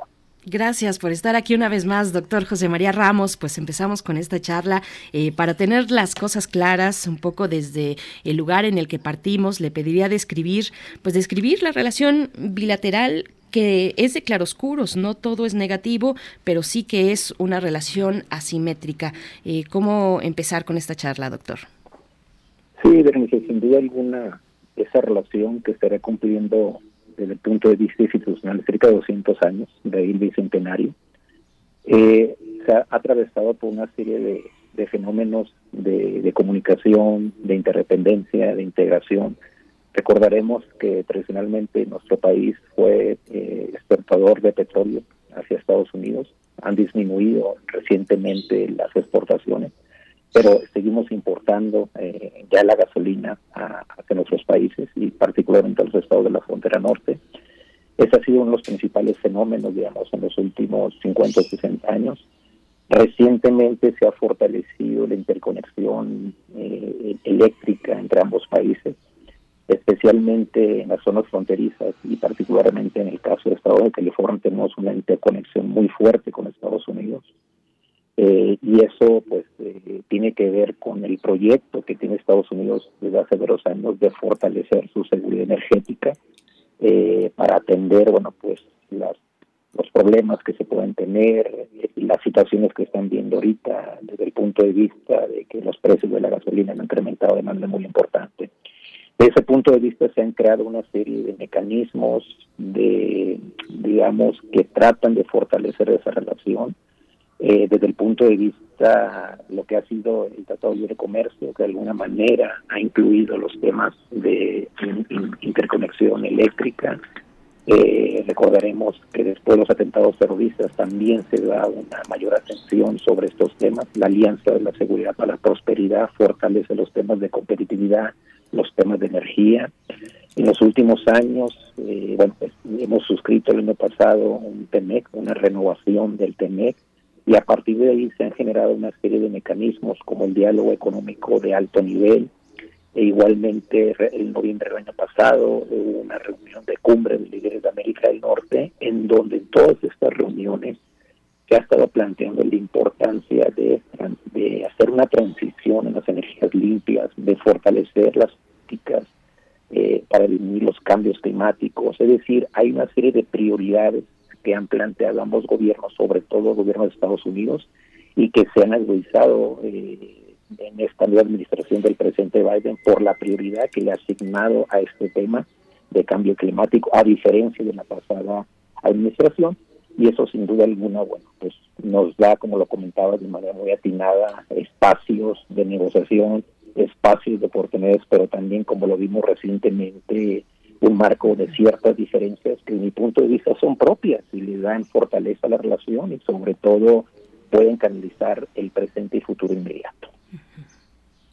Bien, doctor, pues muy interesante todo esto en el sentido de entender cómo es que es esta relación y a mí me gustaría preguntarle qué es, digamos, lo que le gusta a Estados Unidos o lo que no le gusta de lo que se ha planteado en México y a final de cuentas pues no se aprobó una, una reforma eléctrica y que esto nos da pie para hablar también de todos estos temas energéticos. Eh, esta relación, cómo debe construirse, cómo esos lazos, cómo deben ser. Siempre pensamos en que exista un equilibrio entre esta, esta relación y que se negocie lo que convenga para ambos países. ¿Qué es actualmente lo que, digamos, son los retos y oportunidades que se plantean desde ambos países? Sí, es una, una cuestión muy importante que planteas. En primer lugar, creo que hay una serie de coincidencias, lo, lo comentaba hace un momento, a raíz de estas iniciativas eh, gubernamentales o entre los tres países. Hay que recordar que desde el año, pues históricamente hemos estado vinculados, históricamente lo vamos a seguir siendo. Entonces el reto es cómo fortalecer mejores mecanismos de cooperación para avanzar una interdependencia que no sea que no sea tan asimétrica y que genere una mayor responsabilidad social, en este caso de los gobiernos, el sector empresarial, y que esto beneficie a nuestras comunidades este, indígenas, a nuestras comunidades que tienen menores recursos, etcétera. Y sobre todo, un tema que es prioridad dentro del TEMEC, cómo fortalecemos la integración para generar cadenas de suministro resilientes, seguras, sostenibles y que no vayan en contra del ambiente. Ese es el tema. ¿Cuáles son las, propias oportunidades que estamos viendo en esta relación desde el punto de vista de avanzar a una política energética sustentable en función de las prioridades de desarrollo de cada país? Porque yo creo que ese es el tema central de mi vida. El tema central es que hay diferencias. Eh, a nivel internacional se han dado experiencias exitosas en el caso europeo, en donde los países de mayor desarrollo han canalizado recursos, han canalizado una serie de inversiones, han canalizado una serie de mecanismos que permiten disminuir esas asimetrías. En el caso de la relación con Estados Unidos, no necesariamente así. Se han dado el TEMEX, perdón, eh, Tratado de Libre Comercio de América del Norte, firmado en el 94, sin duda alguna fortaleció la integración comercial a nivel sectorial, ha beneficiado el crecimiento de diferentes sectores, sin embargo, contradictoriamente tenemos mayores desigualdades sociales en nuestras comunidades a nivel nacional. Claro, esto no necesariamente es producto de los procesos de integración. Sin embargo, un desafío tanto del Estado mexicano es cómo se fortalecen una serie de políticas adicionales para disminuir ese tipo de desigualdades. Desde esa perspectiva, eh, ¿cuáles son las oportunidades? En la, en la coyuntura actual. Uno, pues aprender de todos esos escenarios de avances, de retrocesos, de los procesos de integración, pero avanzar hacia las nuevas oportunidades. Y en esta coyuntura el presidente Biden ha hecho una serie de propuestas muy interesantes, a diferencia de la pasada administración del presidente Trump, que no le dio importancia al tema del cambio climático, prácticamente eh, pues dijo que no era importante, etcétera, etcétera. ¿no? Entonces hay un cambio relevante tenemos una serie de mecanismos que comentaba en la primera intervención que me parecen importantes desde el punto de vista de avanzar en esas coincidencias de la importancia de la cooperación de interdependencia, como son el diálogo económico de alto nivel, en la cumbre de líderes de América del Norte, que fue en noviembre pasado, incluso eh, es probable, tiene una reunión muy importante en junio, a mediados de junio en Los Ángeles, California, en donde seguramente se va a abordar ese tema, que es la agenda o la cumbre del tema de seguridad. Entonces, ¿cuáles son las diferencias? Las diferencias básicamente son en que para Estados Unidos en esta coyuntura es muy importante el aseguramiento de un papel muy importante del sector privado. En cambio, para el gobierno mexicano también lo es. El punto, digamos, de diferencia es el gran reto de fortalecer los procesos de asignación de los contratos con transparencia, con el debido proceso, que no haya acciones leoninas, sobre todo para las comunidades. El otro tema, y que ahí es donde se contrapone con las prioridades mexicanas, de fortalecer el papel gubernamental, es decir, de fortalecer el interés público, es decir, del conjunto de los y las ciudadanos, para que sean, en este caso, eh, beneficiarios de estos procesos. El Estado mexicano plantea fortalecer la soberanía en la regulación de esta nueva agenda energética con un papel central del Estado. No se denigra o no se margina totalmente el papel del sector privado porque se considera que es fundamental. Las mejores prácticas internacionales de estos temas fortalecen la colaboración público-privada, pero con los criterios de transparencia, que no haya prácticas de corrupción y sobre todo un tema central del presente y futuro inmediato, que se pueda en este caso eh, fortalecer los criterios de autosuficiencia y de bajos costos en función de las demandas que tienen obviamente nuestras comunidades, pero también el sector privado, y que eso garantizaría el crecimiento y una mayor productividad para el presente y futuro. Doctor José María Ramos, en este contexto, ¿cómo valora usted también eh, la cuestión del litio? Como sabemos, pues no avanzó la reforma eléctrica, pero al día siguiente sí que se hizo esta reforma a la ley minera en cuestión de litio y otros minerales. Eh, en el contexto de una industria automotriz también, eh, que para Estados Unidos pues apunta hacia los coches eléctricos en este paso a una transición energética más limpia, ¿cómo se ve la cuestión del litio mexicano en la relación bilateral? Es otro tema relevante, eh, Berenice, y es parte del debate de, años recientes, sobre todo a raíz de que en el estado de Sonora se han descubierto eh, importantes eh, yacimientos, en este caso de litio, y precisamente como lo estás comentando, Berenice, es un, es un tema relevante, es, es un tema eh, que, en parte, a diferencia del tema de la reforma eléctrica, no generó tanta atención con Estados Unidos y sobre todo porque ahí se ve uno de los criterios que estamos aquí comentando, es decir, para el futuro inmediato, desde el punto de vista de lo que estás comentando, de que una de las agendas del futuro inmediato es la construcción de coches, eh, en este caso eléctricos, ¿no? Como una alternativa para disminuir eh, o avanzar hacia una agenda de un, de un transporte que utilice energías renovables. De esa perspectiva, el crecimiento va para allá.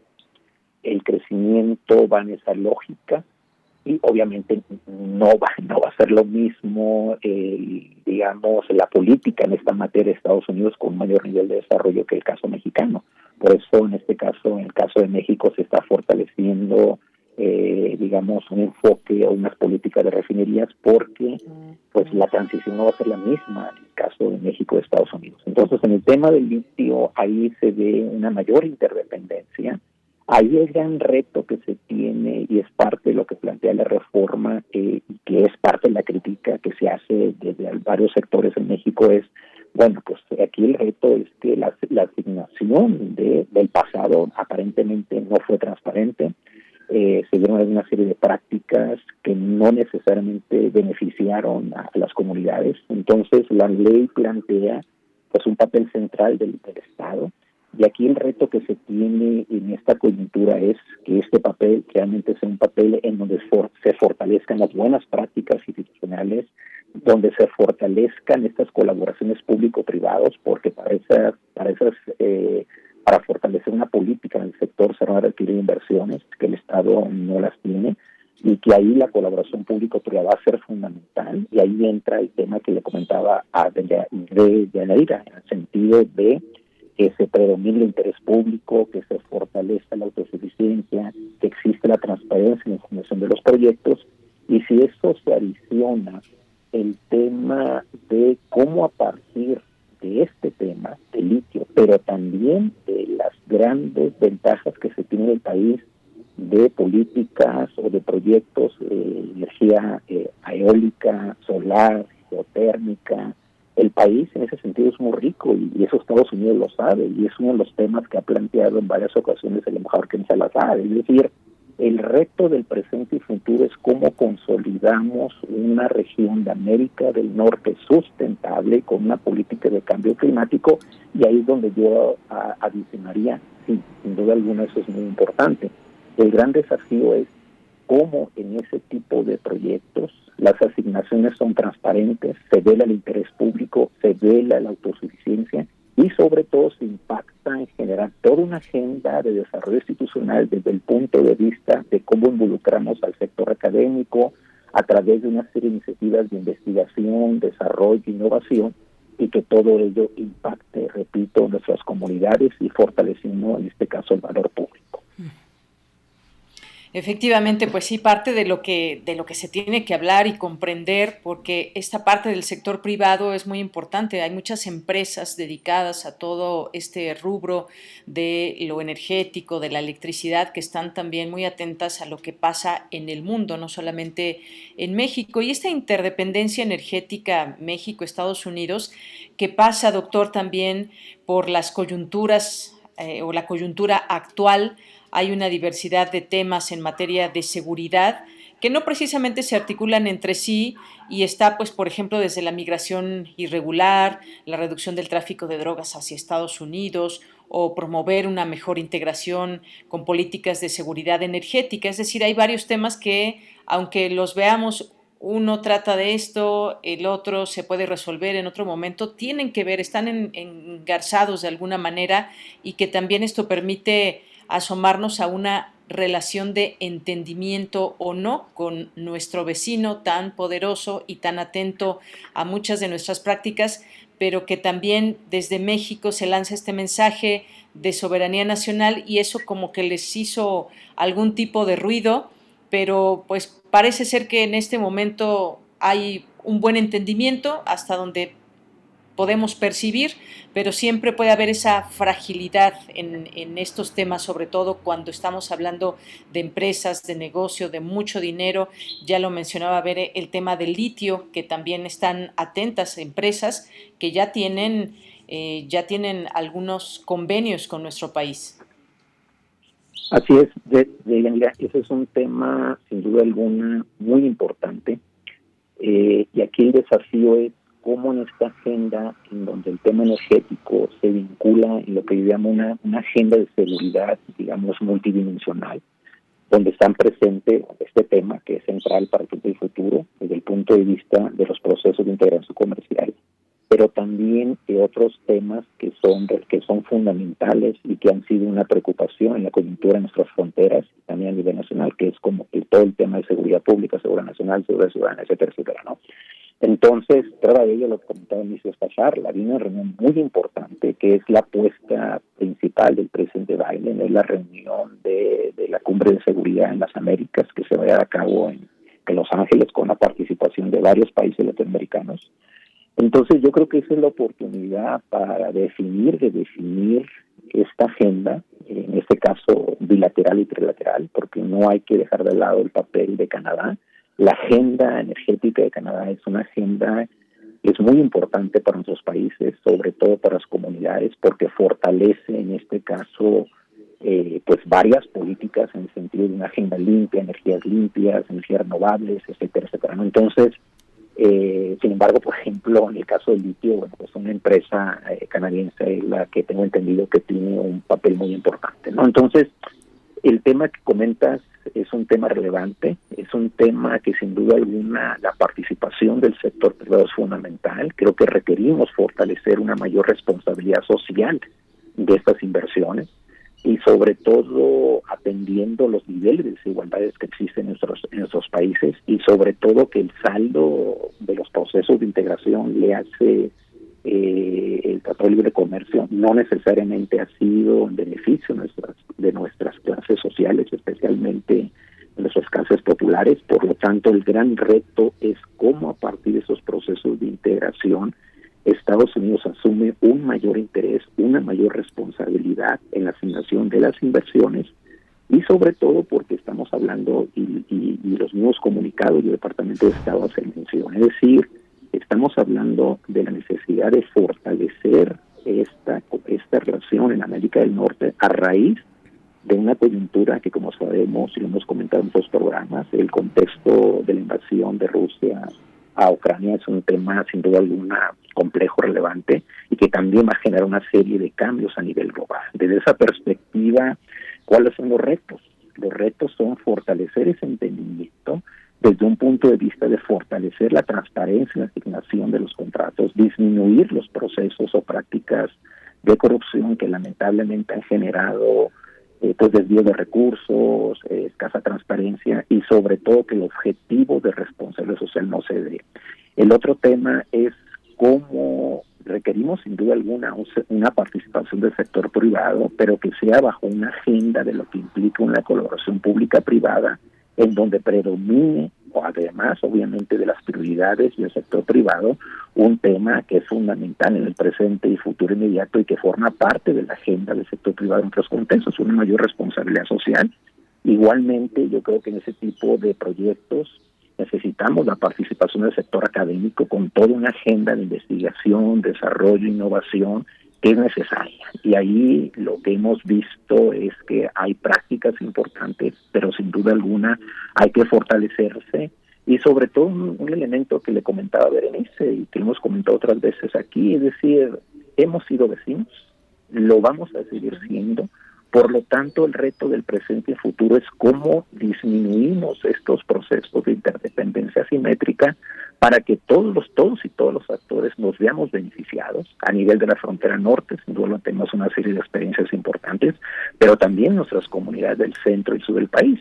Y aquí sin duda al duda lo que comentaba de esos procesos migratorios, pues lo estamos viendo, es decir, el crecimiento de los procesos de integración eh, le hace mercados laborales migratorias a través de las remesas, vaya, pues ese es un tema muy importante, es un tema que ha beneficiado a nuestras comunidades, tanto mexicanas del Triángulo Norte, pero a nivel global, y sobre todo porque hay una coyuntura muy importante en Estados Unidos, el crecimiento de este país. Y eso va a implicar, obviamente, demandas de nuestra mano de obra, migrantes mexicanas, centroamericanas y a nivel global. Estamos conversando con el doctor José María Ramos, profesor investigador del Departamento de Estudios de Administración Pública del Colegio de la Frontera Norte, eh, y, hemos hablado en distintas ocasiones. Eh, recientemente, doctor José María Ramos, aquí hemos eh, conversado sobre el impacto en el tema migratorio del conflicto en Ucrania. Lo toca usted hace un momento. Me gustaría que ampliara un poco más sobre precisamente sobre eso, cómo modifica la relación bilateral esta coyuntura este conflicto en Ucrania en temas de pues energéticos como el gas, el petróleo, eh, cómo, cómo ha de impactar, cuál es su consideración, su valoración sobre los impactos en la propia relación México-Estados Unidos, que como repito, pues ya hemos visto algunos impactos en temas, en cuestiones migratorias, eh, doctor José María Ramos. Sí, Bernice, sin duda alguna, esta pregunta muy, muy importante porque ahí hay tres dimensiones. La primera que quiero tocar es que en este marco hemos podido apreciar una cierta independencia del Estado mexicano con respecto a algunas políticas internacionales y particularmente con Estados Unidos. Eh, el gobierno mexicano, como sabemos, eh, no suspendió los, los vuelos comerciales, eh, se sigue manteniendo una relación y es una de las razones por las cuales han llegado las comunidades migrantes procedentes de, de Ucrania. el segundo tema es que, como sabemos, y que generó cierta polémica con Estados Unidos, y especialmente con el embajador Salazar, que se creó un grupo de la amistad de, de algunos diputados eh, a favor, en este caso de Rusia, estuvo presente el embajador ruso. Eh, el otro caso eh, tiene que ver con el hecho de que el gobierno mexicano no suspendió algunas inversiones vinculadas con perdón, con el envío de, armas o de otro tipo de, elementos hacia, en este caso, hacia Rusia. ¿no? Entonces, desde mi punto de vista, eso refleja una autonomía, una independencia, lo cual en este contexto de interdependencia me parece válido porque se trata de plantear una, una noción de soberanía, una cierta independencia con respecto a las políticas eh, que ha planteado Estados Unidos.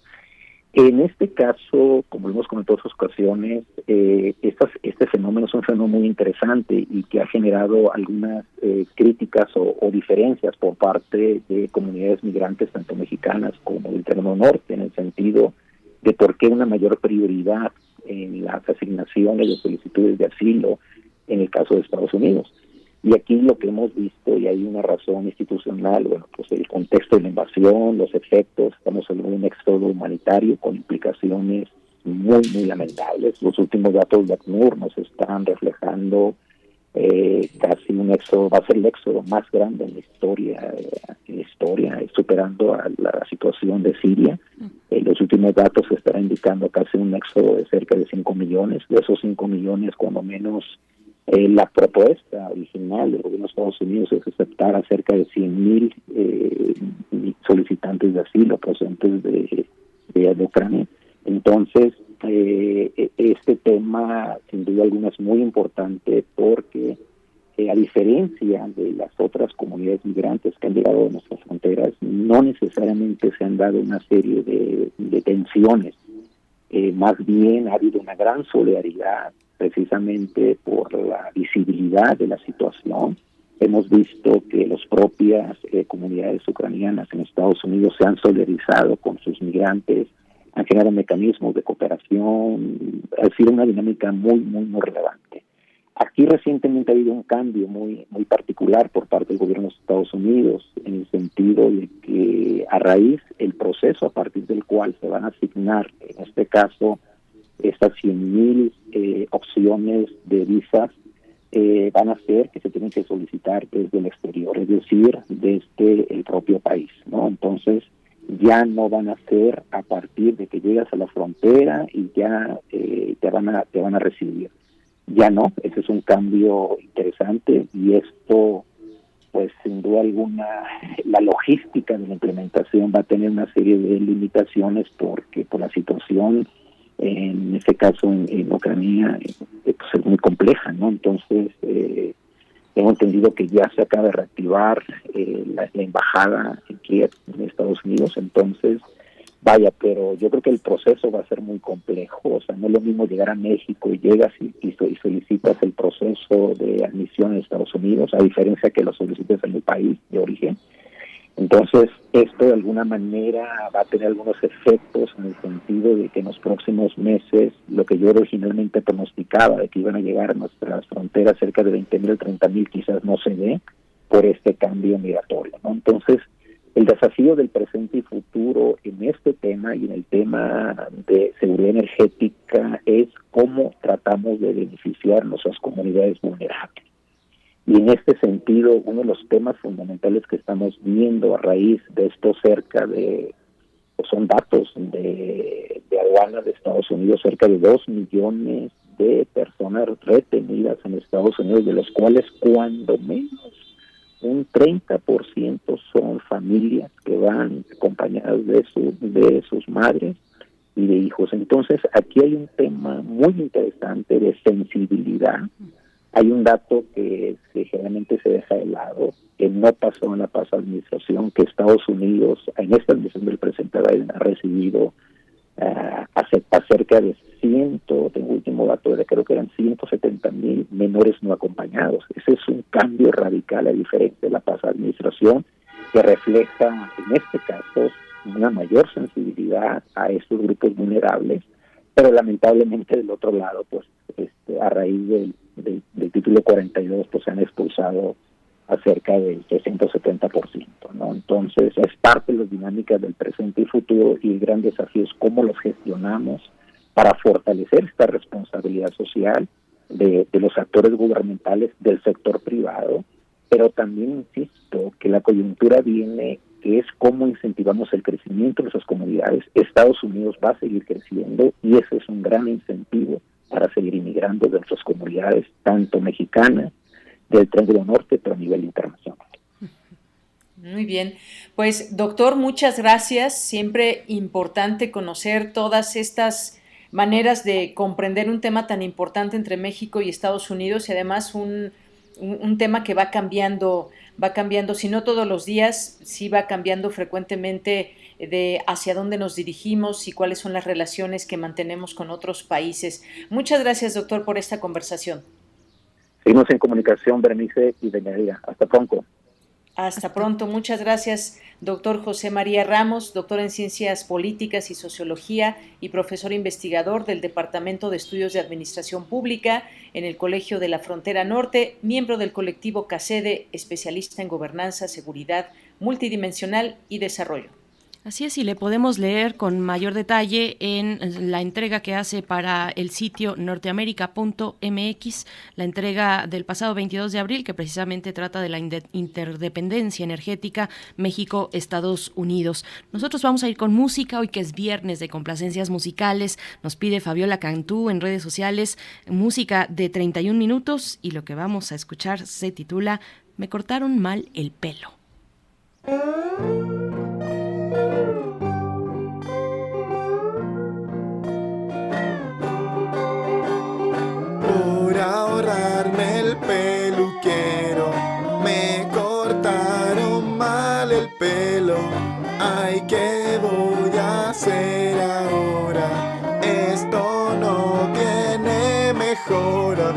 Amigos me van a molestar. A la escuela ya no puedo ni entrar. Ni compartidura al medio. Esto no tiene remedio por ahorrarme al peluquero. Ahora debo usar sombrero. Mis amigos me van a molestar. A la escuela ya no puedo ni entrar. Sus amigos lo vamos a molestar. A la escuela él no puede ni entrar. Solo me queda un consuelo, que vuelva a crecer mi pelo. Primer movimiento. Hacemos comunidad en la sana distancia. Nota del día.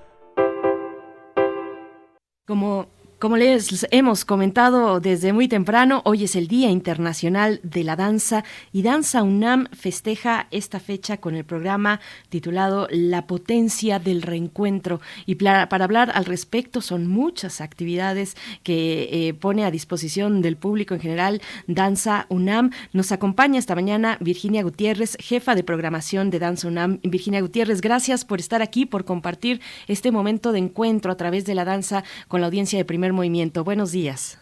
Hola, buenos días. Es un gusto saludarlas a ustedes y a toda su audiencia. Gracias. Te saludamos de este lado de Yanira Morán y Berenice Camacho en la voz. Pues eh, cuéntanos, por favor, eh, primero eh, esta reflexión sobre la potencia del reencuentro. Así han titulado este festejo de una vez más nos volvemos a encontrar en los escenarios a presenciar la danza y, y después de tanto tiempo, de tantos meses de encierro por la cuestión de la pandemia, mm, cuéntanos un poco de esta reflexión que se percibe desde el título, Virginia Gutiérrez. Exacto, pues sí, esa fue la esa fue la motivación de, de la del lema de esta edición del DIF, justamente esa potencia eh, que tiene el haber estado, el reencontrarnos después de tanto tiempo de restricción, de haber estado guardados y, y justamente en, en una disciplina que es eminentemente presencial y que requiere, bueno, no requiere, pudimos demostrarlo en la en la pandemia, pero pero digamos que su esencia eh, es el encuentro de cuerpo a cuerpo, el trabajo energético, el, el trabajo piel con piel, ¿no? De los cuerpos. Entonces, para la danza y para todas las las artes eh, corporales, sí fue eh, pues muy duro, ¿no? Vivir estas estas restricciones, no solo de estar encerrados en casa, sino de no poder eh, tocarse, acercarse entre los grupos y tanto tiempo eh, eso, ¿no? Guardados, permite que en este momento sea mucho más emocionante, mucho más eh, esperada este, este regreso. Claro. Bien, pues muchas gracias, gracias eh, Virginia por platicarnos de estas distintas actividades y sobre todo pues en este Día Internacional de la Danza pues de lo que se trata es justamente homenajear a la danza eh, que pues es una disciplina, es un arte que nos lleva, pues es un arte universal y además un arte muy diverso que reúne reúne a pues a quienes han elegido esta forma de expresarse, que no tiene barreras, que es muy libre y que pues nos lleva por un camino de la expresión humana muy importante. Cuando vemos a bailarinas y bailarines en el escenario, pues nos llenamos también de eh, de una emoción tremenda porque esos movimientos son expresión y son libertad sobre todo. Cuando nos, nos preguntamos qué es la danza, pues es todo ese movimiento que lleva a quienes eh, la practican muchas posibilidades y eh, acompañada de música, por supuesto, pues nos permite eh, abrir esas, pues un, un, horizonte pleno de lo que es este, este arte. Cuéntanos un poco de todas, de, bueno, de estas actividades, pero sobre todo desde Danza UNAM también, cómo se generan todas estas posibilidades, sinergias de que se pueda eh, lanzar al mundo también pues espectáculos que son de primer nivel. Exacto, sí, eso eso que, que mencionas tiene la danza, ¿no? El, el Día Internacional de la Danza en especial es como una gran fiesta, ¿no? Es un gran carnaval, es una gran celebración y en Danza UNAM ya tenemos esa fuerte tradición de acoger por un lado a, a, a, decenas de grupos, no centenarios, ¿no?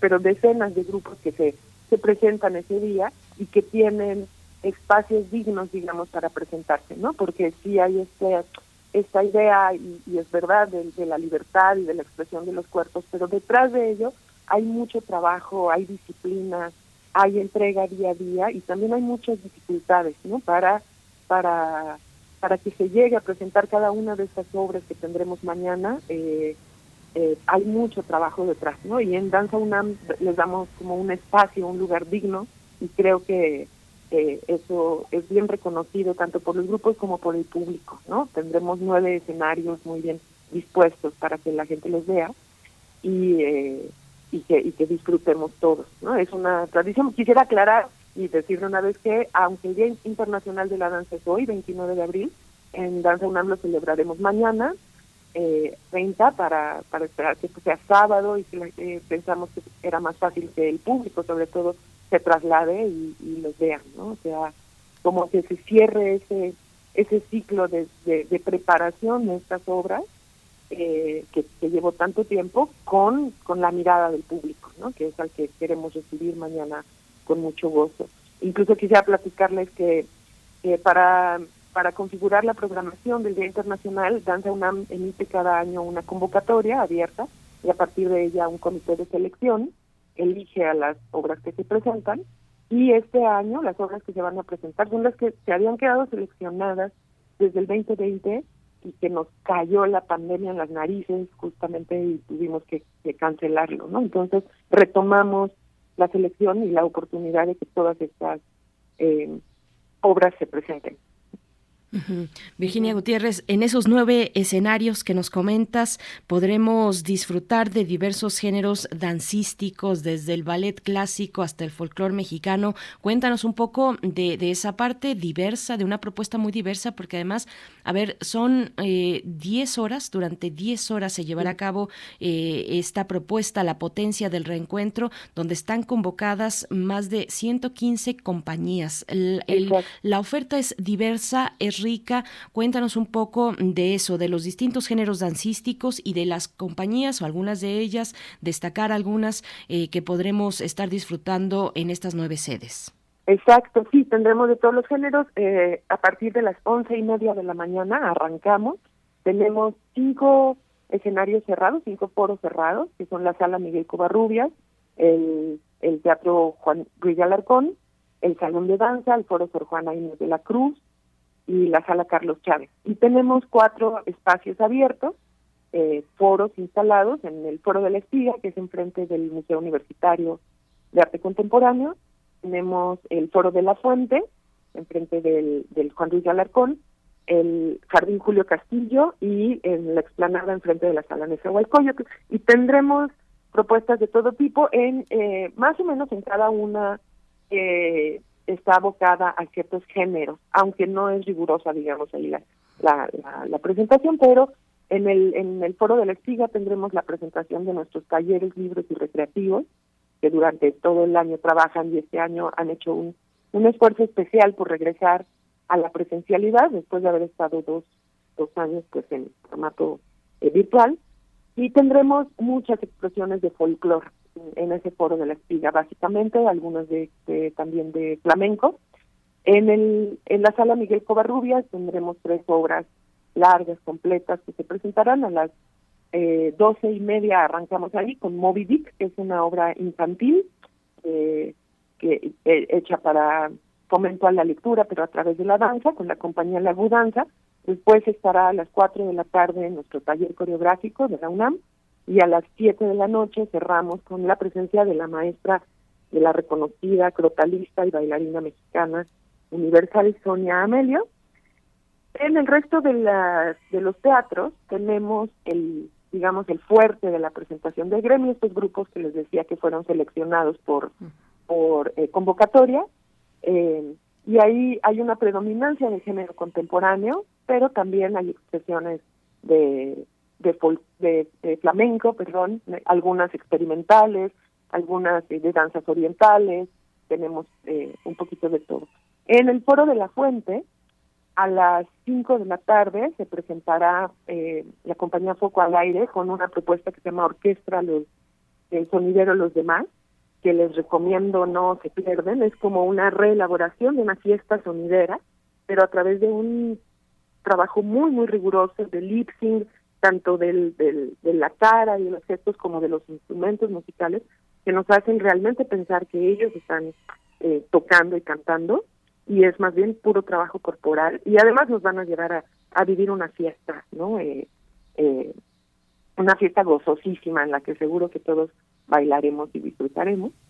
Y eh, tenemos como cierre del día en, el Foro de la Espiga la presencia también de una orquesta, está, así en vivo, una orquesta eh, de, danzón y salsa, con un cierre de 15 bailarines en escena, en la que también nos van a, invitar a bailar al público, ¿no? Tenemos este año un especial énfasis en que el público, además de que, de que vea danza, baile. Entonces tenemos estas varias propuestas en ese sentido. Muy bien, pues sí, muchas propuestas y eh, como decías, el día es hoy, pero mañana creo que hay esa posibilidad más amplia de que podamos ir a esto, a estos lugares, distintos escenarios que va a haber ahí en el Centro Cultural Universitario.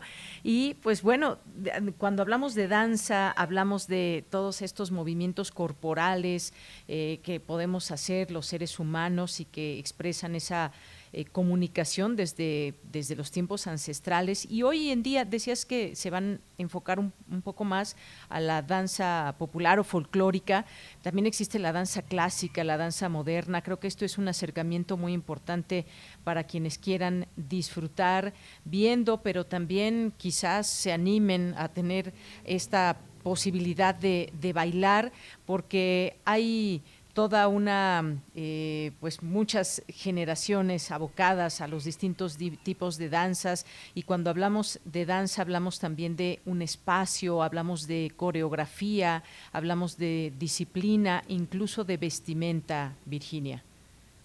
Exacto, sí, todo eso estará ahí presente, ¿no? Por eso hablaba hace ratito del, del, gran, a mí me emociona mucho pensar este Día Internacional eh, como un como una conjunción de esfuerzos y de energías, ¿no? Ahí, ahí este, presentes en ese día, ¿no? Todos estos grupos, más de 100 que llegan, que cuánto tiempo atrás tuvieron que estar ensayando, preparándose, buscando su vestuario, llegando ahí con la emoción, con, con la emoción de presentarse, de cambiarse, eso es, eso es muy, muy emocionante, ¿no? Ahorita quisiera aclarar, eh, no aclarar, sino contarles que el, las, las expresiones de danza clásica y neoclásica estarán en el en el Teatro Juan Ruiz de Alarcón en el bloque de la mañana por si alguien del, del público que nos está escuchando tiene especial interés en, en ver ese tipo de, de, expresiones y ya el resto del día habrá más, más cosas contemporáneas y, y folclóricas y flamencas. Pues, Este, sí. sí, pues de eso se trata, ¿no? Y de hecho de esto que te decía, de que el, gru- el público participe con sus cuerpos también, porque esta potencia del reencuentro es en todos sentidos, ¿no? Es en el sentido de danza UNAM reencontrándonos con nuestro público, pero el público pues, en- encontrándose con sus eh, con sus amigos, con sus conocidos, con sus compañeros, ¿no? Bailarines, los bailarines encontrándose entre sí, ¿no? También es un, un lugar de, de encuentro, de saludo y del que salen seguramente planes a futuro, ¿no? Entre el mismo gremio. Por supuesto que mucha falta hace tener esos espacios de encuentro también para los eh, creadores escénicos de la danza. Pues te agradecemos mucho, Virginia Gutiérrez, jefa de programación de Danza UNAM. Acérquense al sitio electrónico que yo quiero decir que me gustó mucho porque el mismo sitio electrónico de Danza UNAM lo han diseñado con movimiento. Hay un cierto movimiento ahí.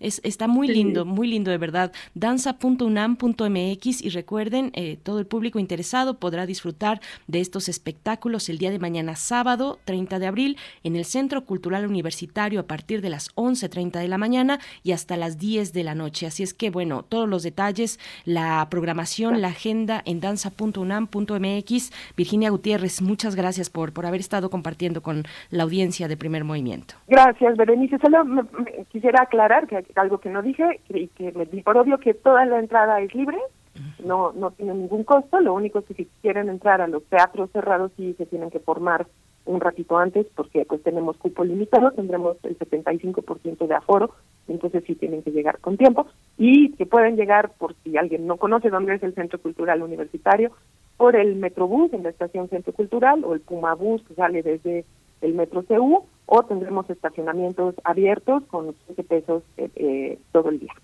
Claro, muy importante esta nota, por supuesto. Gracias, Bueno, gracias Virginia gracias. Gutiérrez. Hasta luego. Hasta pronto. Bueno, pues ahí está la invitación. Acérquense a la danza, Danza UNAM en el Centro Cultural Universitario el día de mañana. Y nosotros vamos a ir al corte. Vamos al corte de la hora. Ya son las 9 de la mañana. Radio Nicolaita, muchas gracias por eh, pues a- a compartirnos este espacio cada día. Nos encontramos el lunes con ustedes y nosotros volvemos después del corte aquí a Primer Movimiento. Síguenos en redes sociales. Encuéntranos en Facebook como Primer Movimiento y en Twitter como arroba PMovimiento. Hagamos comunidad.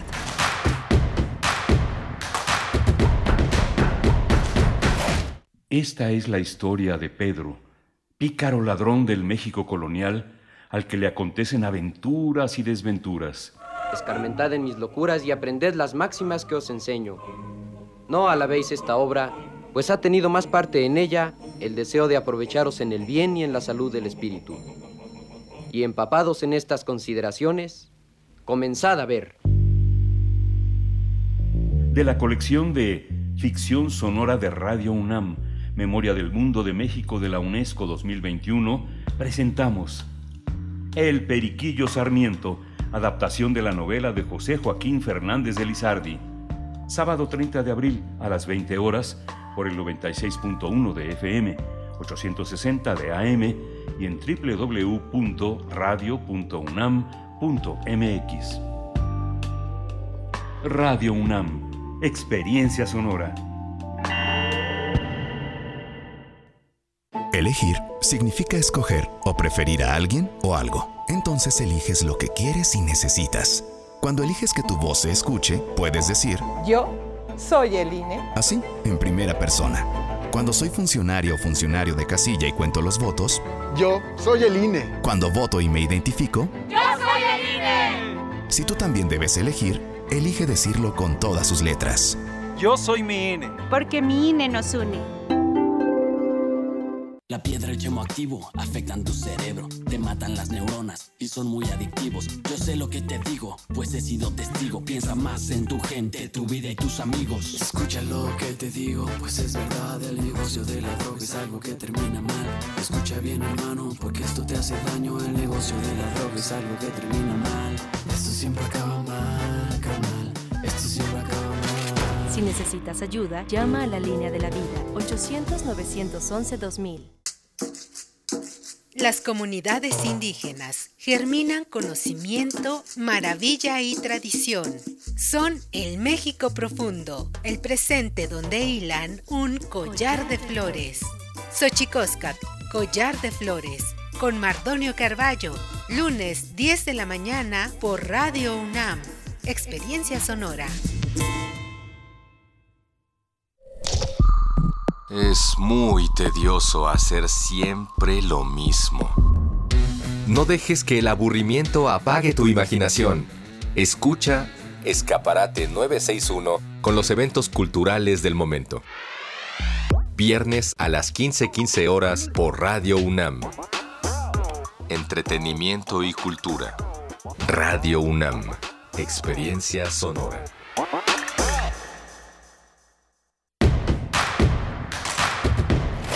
Encuentra la música de primer movimiento día a día en el Spotify de Radio UNAM y agréganos a tus favoritos.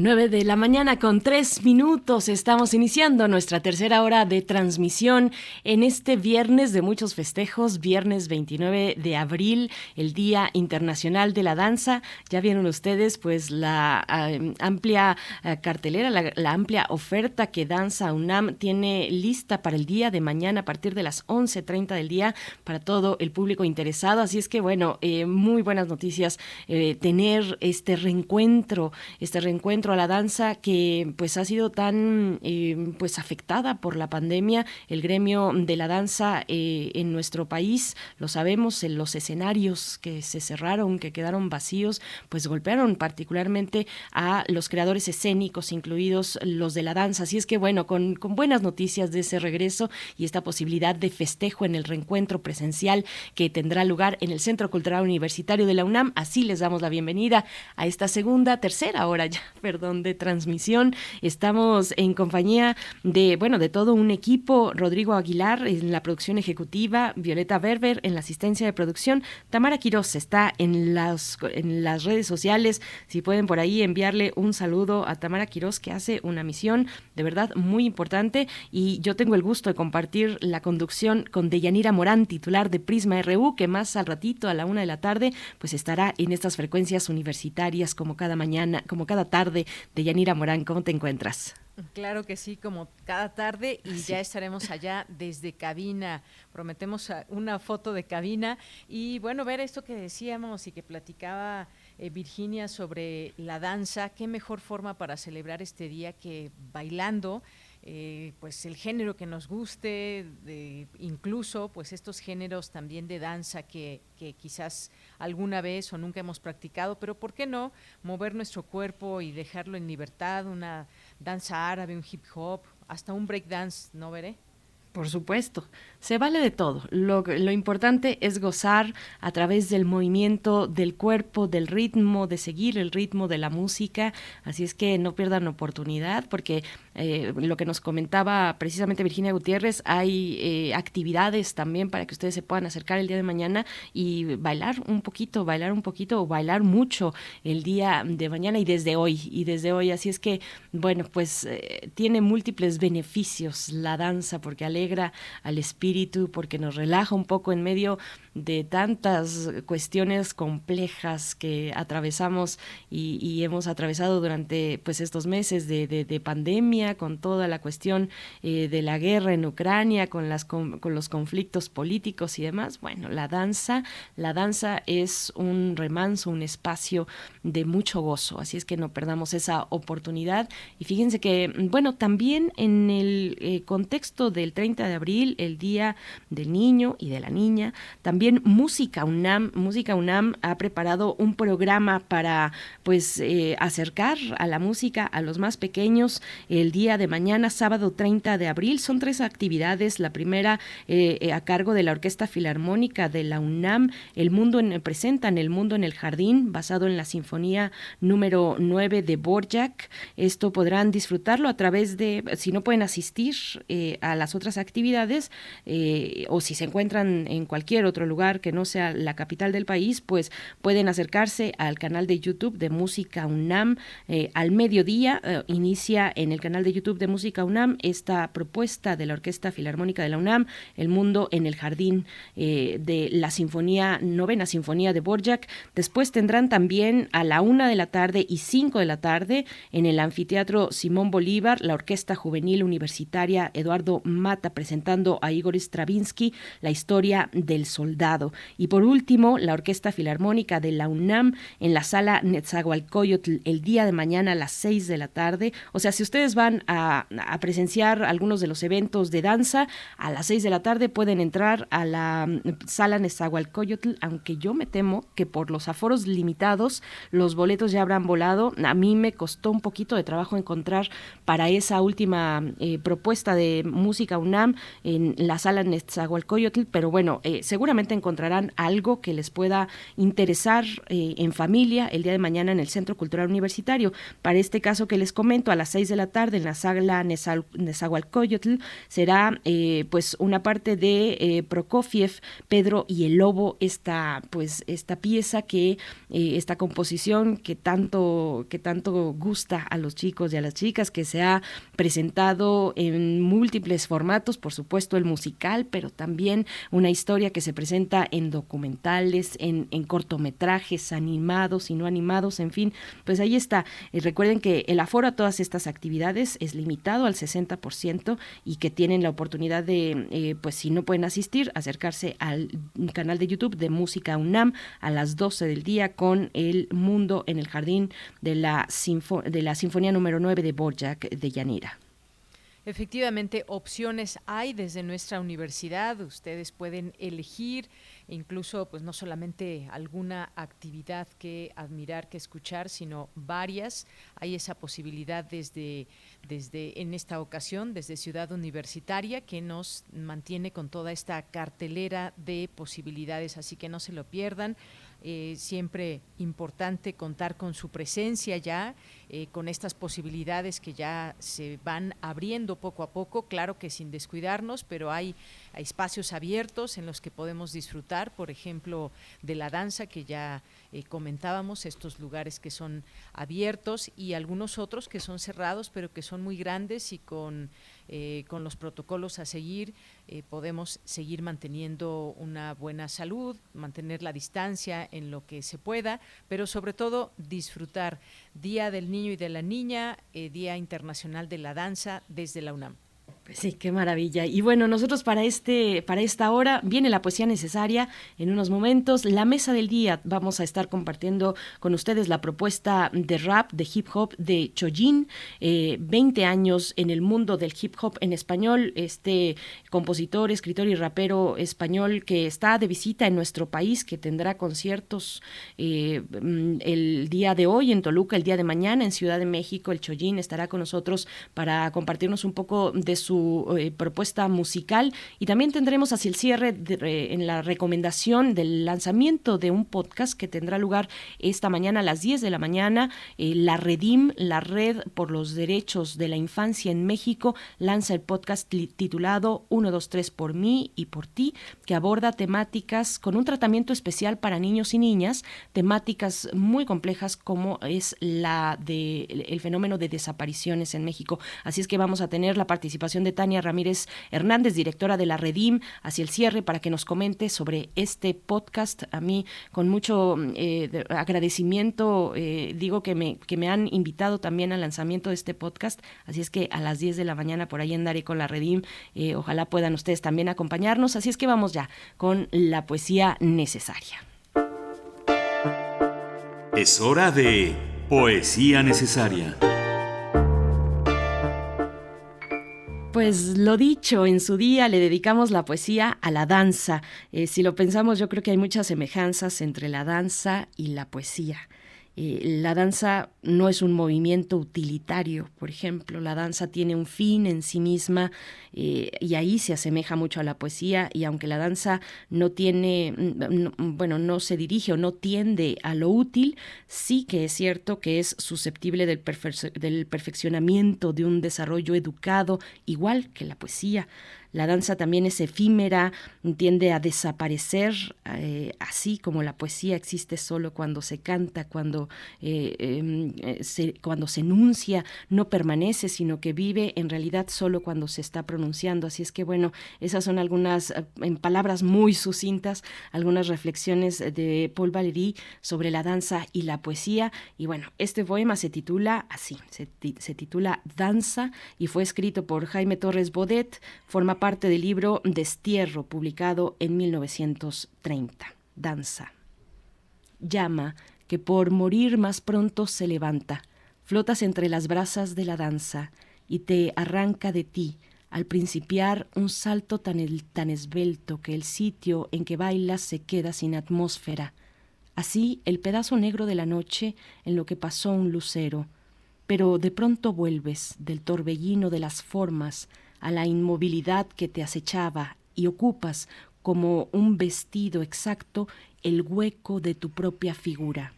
Pareces una cosa caída en el espejo de un recuerdo, te bisela el declive del tiempo.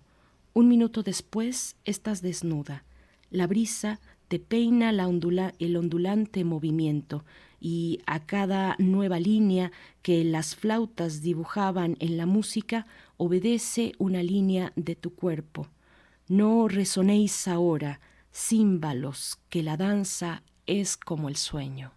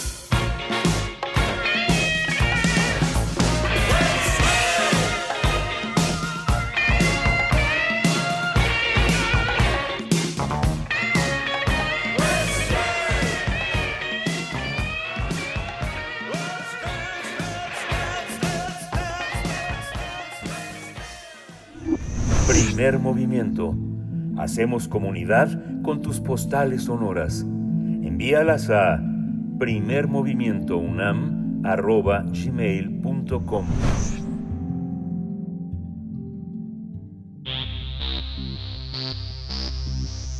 De festivales, ferias y más. Recomendaciones culturales.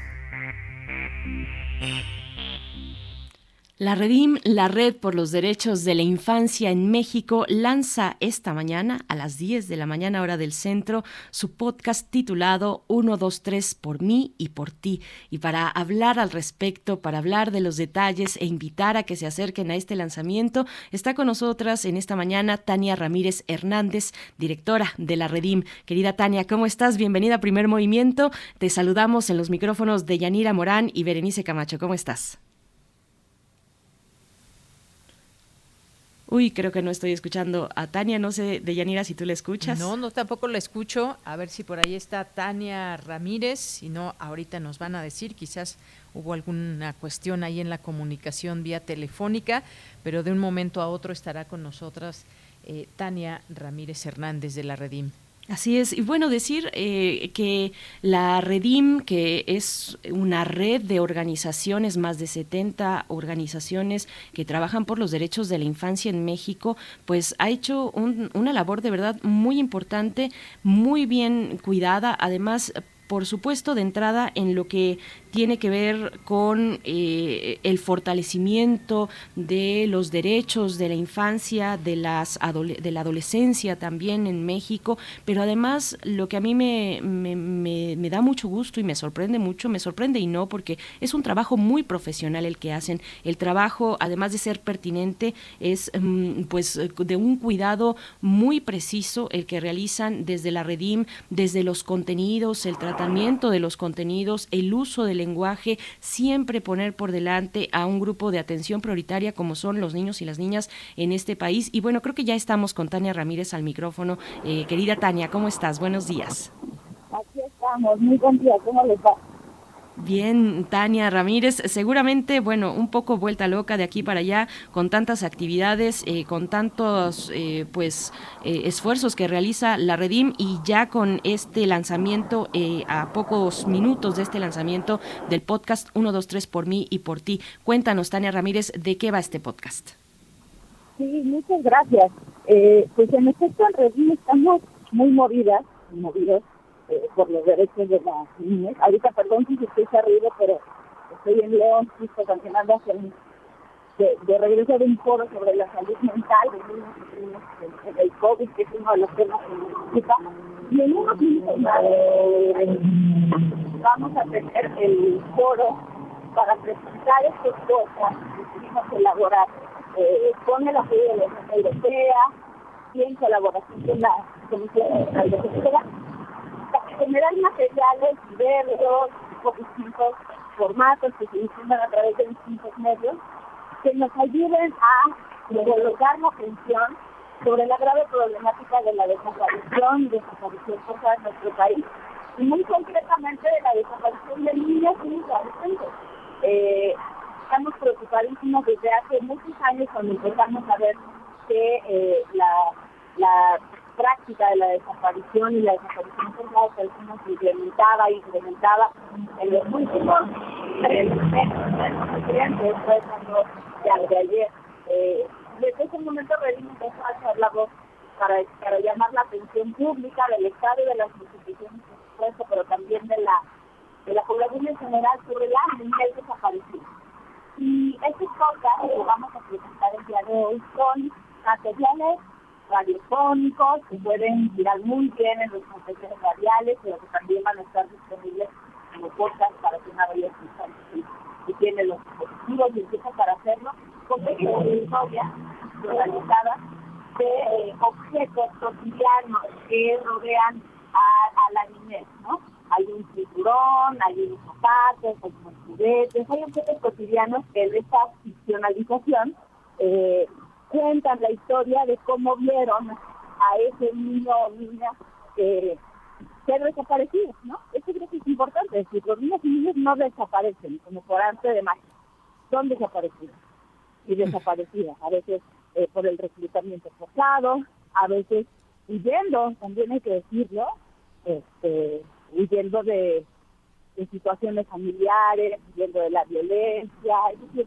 un niño o una niña no se va, como han dicho algunos eh, servidores públicos, incluso algún gobernador, no, no es que se van con el novio, no es que eh, se van por sí propio. Cuando un niño o una niña desaparece eh, o fue desaparecido por alguien o está huyendo de alguna condición de violencia. Entonces, eh, nos parece muy importante generar estos estos materiales y ponerlos a la disposición de la sociedad, porque ya un poco en, el pilotaje que hemos hecho, compartiéndolos con organizaciones y con personas expertas, pues nos han dicho que resultan elementos útiles para una conversación que no se está teniendo eh, y que mira, ahora que estamos en, los albores del Día del Niño y de la Niña, pues esas graves problemáticas también tienen que, ser visibilizadas.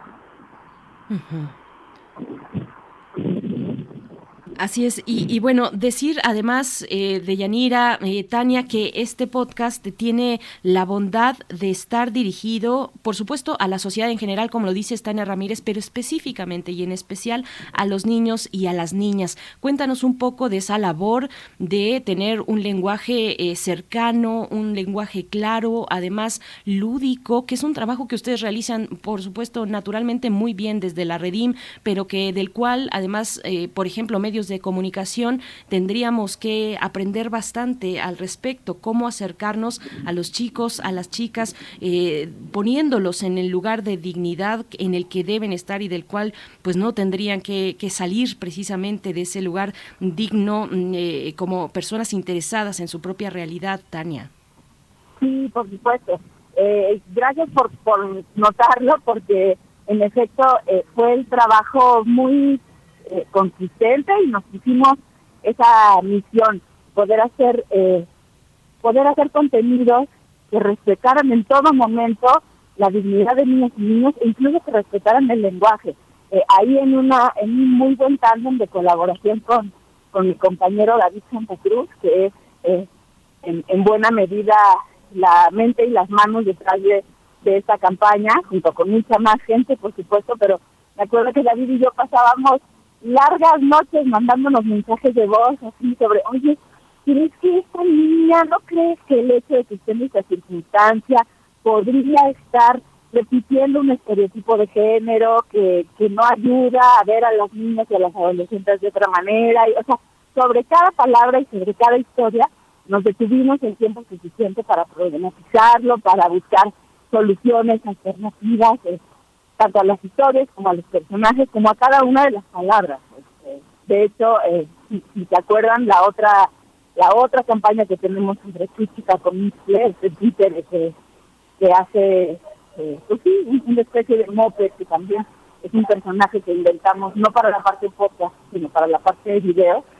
Pues Chuchi decidimos justamente llamarle Chuchi para que pudiera ser un animal eh, que, en donde no nos esforcemos en pensar si es un animal hembra o macho, por ejemplo, ¿no? Y en donde el lenguaje pueda ser incluyente y más bien las atenciones se vayan hacia lo sentido que es pues hablar del tema de las desapariciones. Entonces sí, en la construcción de estos materiales cuidamos eh, cuidamos mucho cada palabra, cada planteamiento, cada historia sensacionalizada, eh, siempre pensando en que niñas y adolescentes tienen, eh, pues por supuesto, una inteligencia, una opinión, una dignidad como personas y que eso debemos no solo respetarlo, sino honrarlo, ¿no?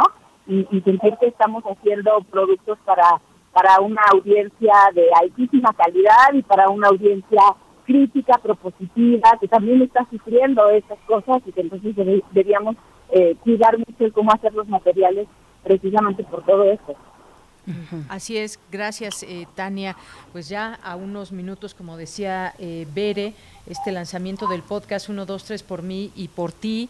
Además, un, eh, una producción auspiciada por la Unión Europea, hay que mencionarlo. Cuando hablamos de derechos y todo lo que tiene que ver con las niñas y los niños y ahora enfocado ese tema de la desaparición, siempre nos hacemos muchas preguntas porque una niña, un niño que es recibido, pues tiene muchos derechos y muchas ocasiones no se hacen cumplir esos derechos y se tiene que romper con esa cadena de no cumplimiento, derecho desde la identidad a, vivir en familia, a no ser discriminado, a la educación, a la diversión y esparcimiento es uno de los derechos de las niñas y niños que no podemos cerrar de ojos. Todos estos temas en conjunto y sobre todo esta parte de la desaparición y qué pasa después cuando un niño desaparece, cómo se da esta búsqueda, cómo cuando se recuperan, eh, cómo se da todo este seguimiento. Me parece muy interesante todo esto de lo que van a hablar y, además que sea una ventana que nos permita asomarnos a una realidad y poder sensibilizarnos y, junto con ustedes también poder sumar en, en estas eh, problemáticas con niñas y niños. Sí, muchas gracias. La verdad es que eh, es muy grave lo que hemos observado y, pudimos hacer para estas fechas también una actualización de, de estos de esas distintas violaciones a los derechos de niñas y niños adolescentes que pueden estar implicadas en la grave violación eh, o, el grave delito eh, de la desaparición o desaparición forzada, porque en noviembre del año pasado, lo recordarán, eh, el Comité contra la Desaparición Forzada de las Naciones Unidas visitó nuestro país y durante esa visita tuvo una serie de reuniones con organizaciones, colectivos, colectivos de familiares y víctimas eh, y por supuesto con instituciones del Estado mexicano. En esa ocasión nosotros logramos acercar al comité nuestra preocupación de lo que observábamos en la desaparecida eh, y cuando ahora el pasado 12 de abril el comité presenta su informe sobre México, pues vimos que había recogido esta preocupación y había recogido eh, algunos de los elementos que nosotros eh, le dimos en nuestro informe, que decidimos hacer una actualización y si me dan unos segundos para contarles al día de hoy cómo estamos en materia de desaparición de niñas y adolescentes, les puedo contar que durante todo el año pasado, digamos durante 2021, cada día se reportaron 14 niños y niñas adolescentes como desaparecidos. Cada día cayeron 14 reportes. Eh, de ese gran total, digamos, eh, se, logra localizar afortunadamente a un 80%, eh, y también después hay que preguntarnos qué pasa con ese 80% después que se logran localizar, se logran volver a sus casas, en qué condiciones vienen, dónde estuvieron, en fin, se abre un mundo, ¿no? Eh, pero digamos que el, el total de los niños y niñas desaparecidos que nos faltan, desde 64, que es donde se tiene registro eh, por parte del RENAPE, del Registro Nacional de Personas Desaparecidas, es de 16.400. Nos faltan al día de hoy 16.400 niños, niños y adolescentes que, ojo, no le faltan nada más a sus familias, nos faltan como país. Ese país del cual la tercera parte de la población son niñas, niños y adolescentes, está con un hueco entre estómago y esta es una reflexión un poco amarga, pero pasar con un sentido de realidad este 30 de abril. Nos están faltando ese día para celebrar con ellos y ellos 16.400 niñas y niños adolescentes.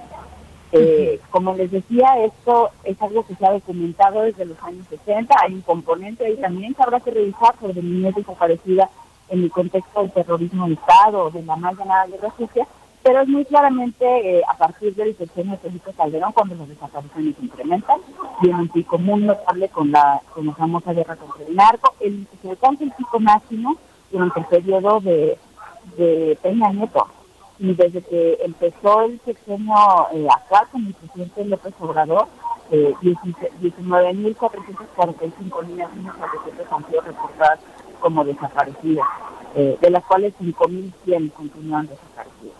Les decía que en general un 80% pueden ser localizadas con vida, pero un 20% siguen y eh, seguimos sin saber dónde están.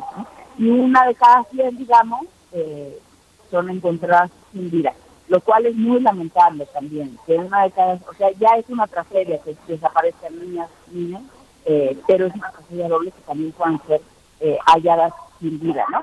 Si nos vamos a hacer una, una ubicación en el sentido del, del mapa, por ejemplo, cuáles son los todo el mapa, o sea, todo el mapa del territorio nacional está pintado de de desapariciones en niñez, pero digamos que en los, en los últimos meses y concretamente en el último año, durante 2021, ubicamos que es Tamaulipas, eh, Jalisco y el Estado de México, los tres estados que tienen el foco rojo, digamos así. ¿no?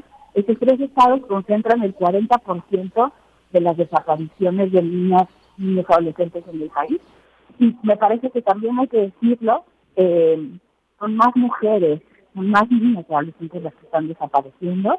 Eh, digamos que dos de cada tres de esas personas de 0 a 17 años que son registradas como, como desaparecidas eh, al día a, abril del 2022 al día de hoy eran mujeres eh, y también del total podemos observar que tres de cada cuatro son adolescentes, es decir, es entre los 12 y los 17 años que la cantidad tanto de niñas como de niños adolescentes eh, que desaparecen eh, incrementa sensiblemente.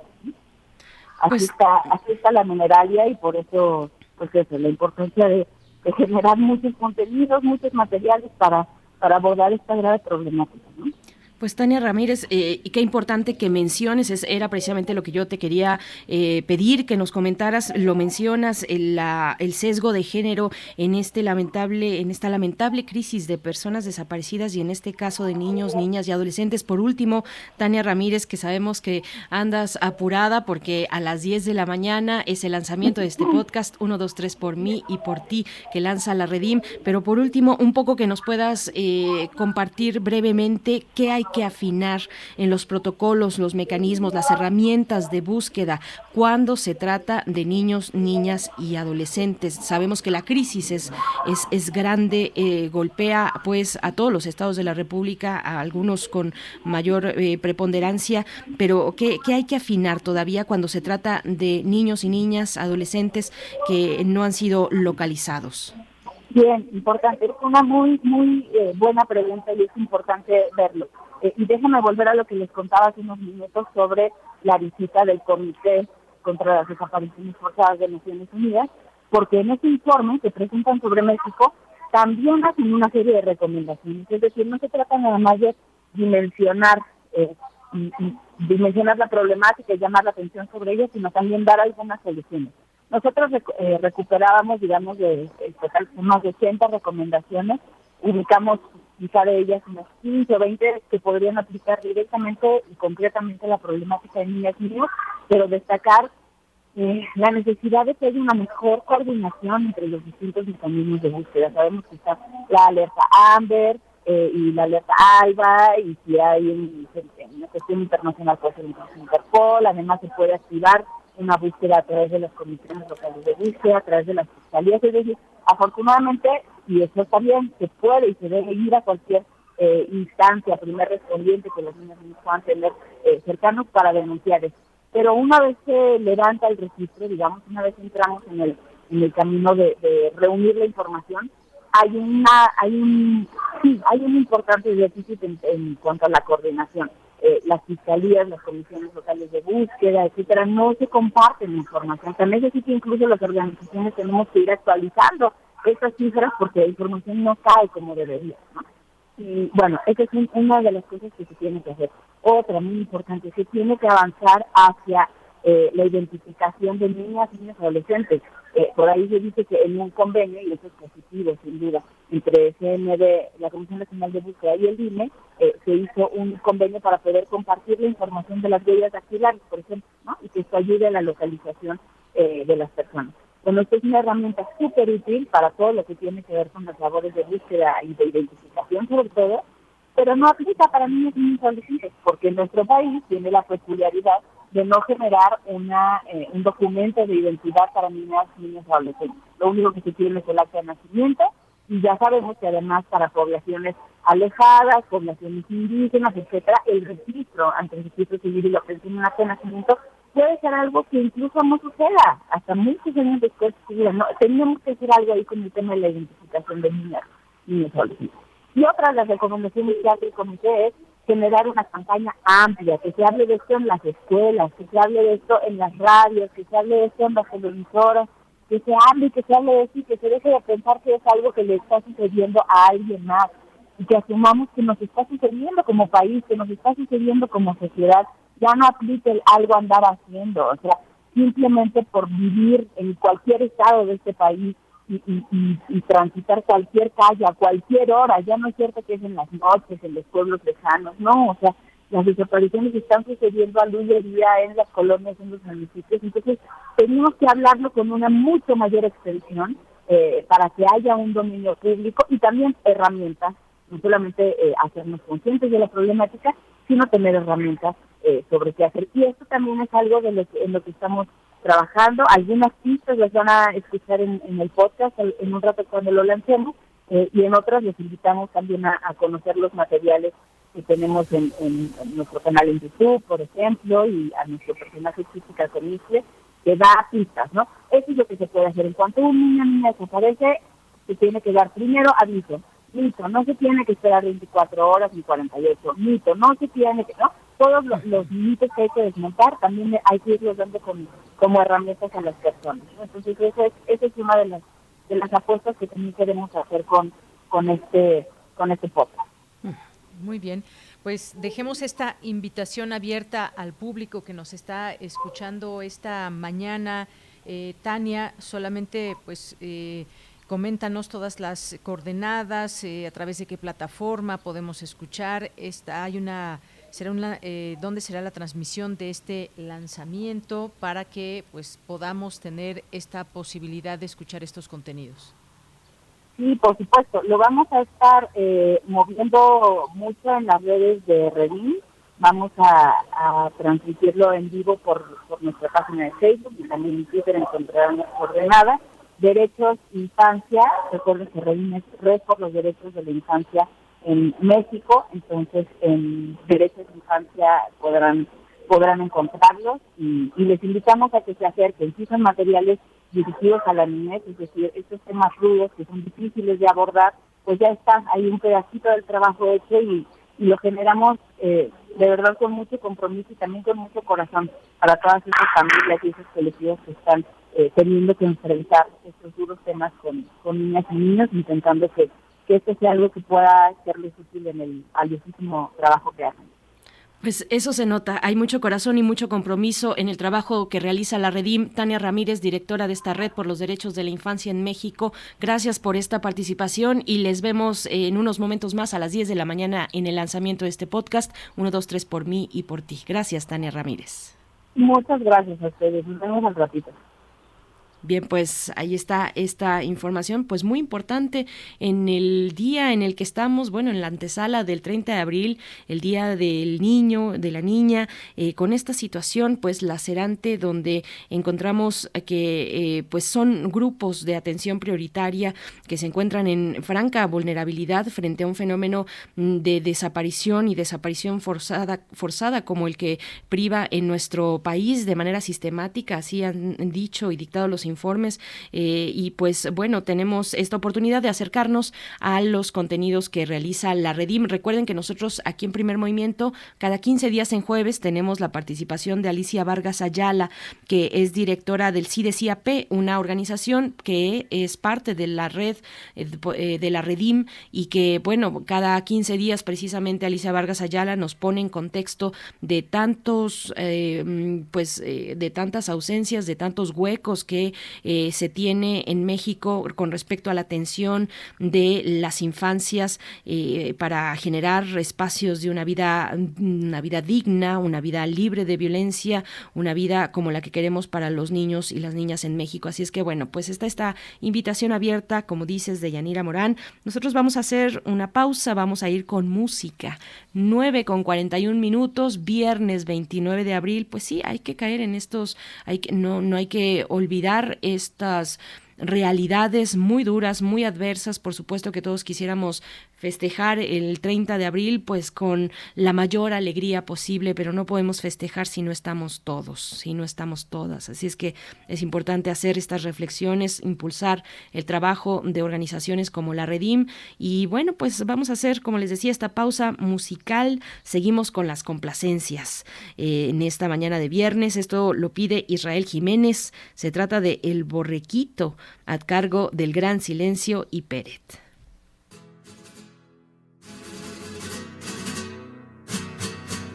Hay borrequito como tú, que no sabes si la un borrequito como tú, y yo sé más que tú. Y esta es una canción de pelear con el gran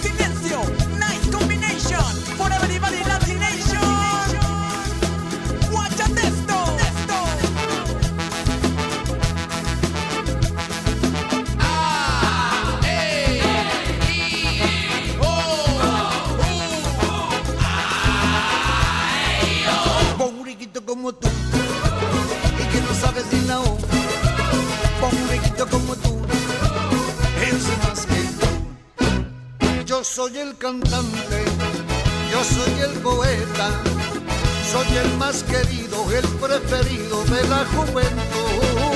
Con solo seis letras, hago mil canciones y todos aplauden con gran entusiasmo mis inspiraciones. Le canto a las babies, canto al taberneiro, canto a la portera, canto a lo que sea, canto al mundo entero y con este acento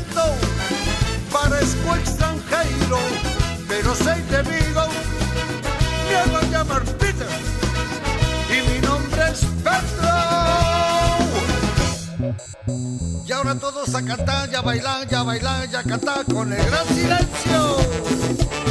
Mira qué fácil es, mira qué fácil es. Ah, ah, eh, eh, mira qué fácil es.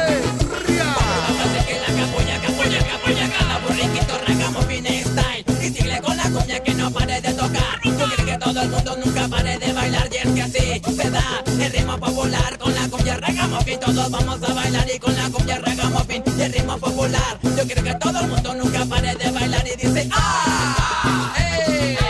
¡Y! ¡Oh! ¡Uh! ¡Ah! ¡Ey! ¡Oh! Un borriquito como tú Que no sabe ni la U Un borriquito como tú Yo sé más que tú Qué borriquito como tú,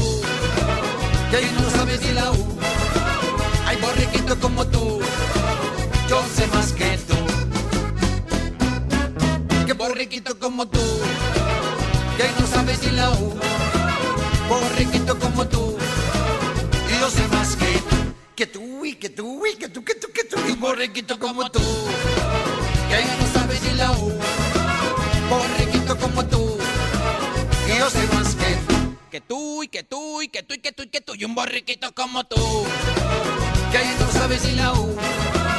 Borreguito como tú, yo sé más que tú, yo sé más que tú, que tú y que tú. Y un borreguito como tú, que no sabes ni la U. Borreguito como tú, y yo sé más que tú, yo sé más que todo, sé más que nadie, sé más que tú, y que tú, y que yo, y que tú, que tú, que tú. Y un borreguito como tú, y que no sabes ni la U. Borreguito como tú sé más que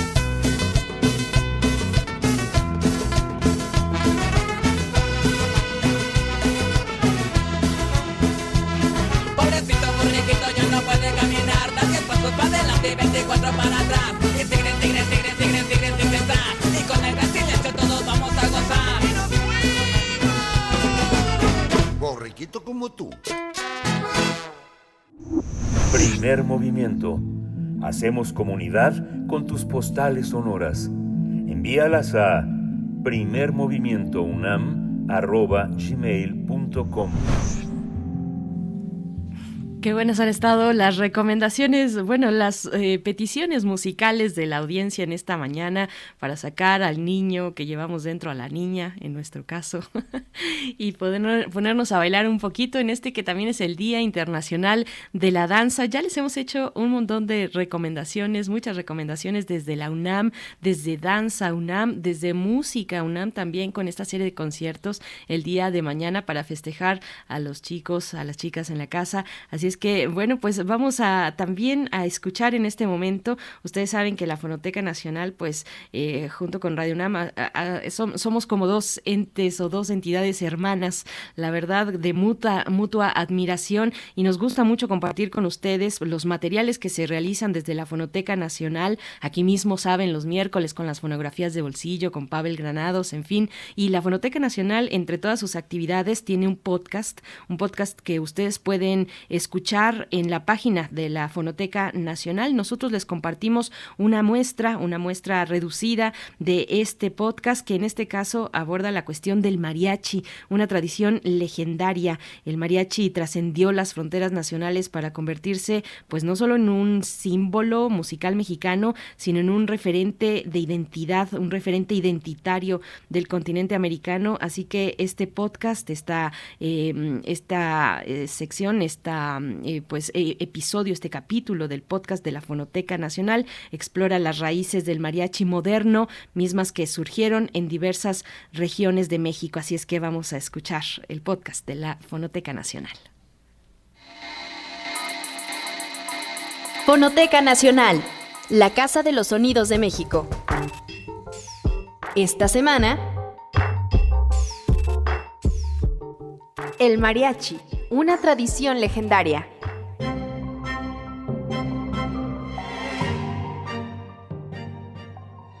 El mariachi moderno trascendió las fronteras regionales y nacionales para convertirse no solo en el símbolo musical de México, sino en un referente identitario del continente americano. Por lo menos así fue presentado durante la ceremonia de apertura de los Juegos Olímpicos de Pekín en el año 2008, cuando una selección de sones tradicionales acompañaron el desfile de los atletas de Qatar, Ruanda, Luxemburgo, Chad, Bielorrusia, India e Indonesia.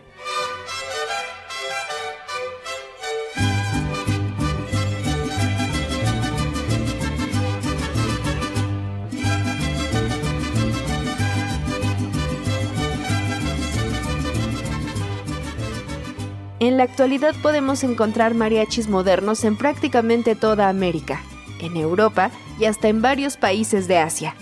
Su fama contrasta con el desconocimiento de su origen, es decir, los conjuntos de cuerdas que se desarrollaron por lo menos desde finales del siglo XVIII en un amplio territorio que se extendía por la franja costera del Océano Pacífico, desde la Alta California hispano-mexicana hasta Oaxaca.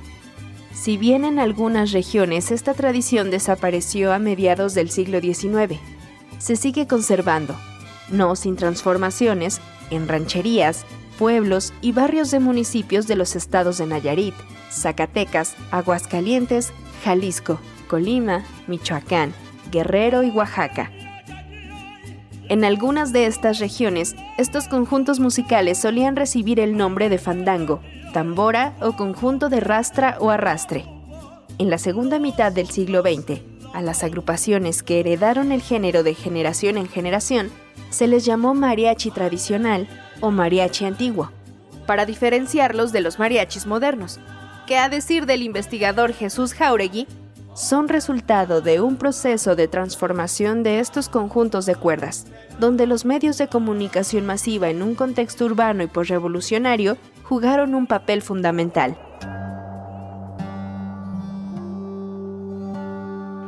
¿Cómo se conformó la tradición del mariachi? La tradición mariachera se fue conformando durante la colonia a través de ciertas actividades económicas y religiosas que los conquistadores impusieron a la población de esta amplia región. La presencia de nuevos actores sociales que incluían un crisol de culturas provenientes de África, Europa y Asia, junto con la imposición de la religión católica y las actividades mineras, ganaderas y agrícolas, fueron transformando las relaciones de los pueblos originarios, transformando el paisaje y el territorio en su conjunto. Para nosotros resulta absurdo proponer una fecha y un lugar de origen del mariachi, pues recordemos que las tradiciones se conforman a través de la interacción de los actores sociales a través del tiempo en un espacio vivido. Es decir, las tradiciones tienen un origen colectivo y regional, que se conforma a través de procesos de larga, mediana y corta duración. Camilo Camacho, investigador de música de las regiones mexicanas.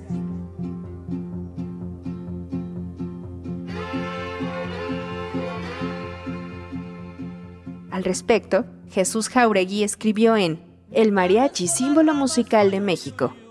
Como todas las grandes manifestaciones culturales, el mariachi es una tradición macroregional, cuya conformación no corresponde a las circunscripciones dictadas por los avatares políticos. Sin embargo, el surgimiento del mariachi se debe plantear más que al nivel independiente y separado de muchas localidades, en el contexto de la interrelación macroregional. ¿Cuáles son las diferencias y semejanzas de los mariachis tradicionales?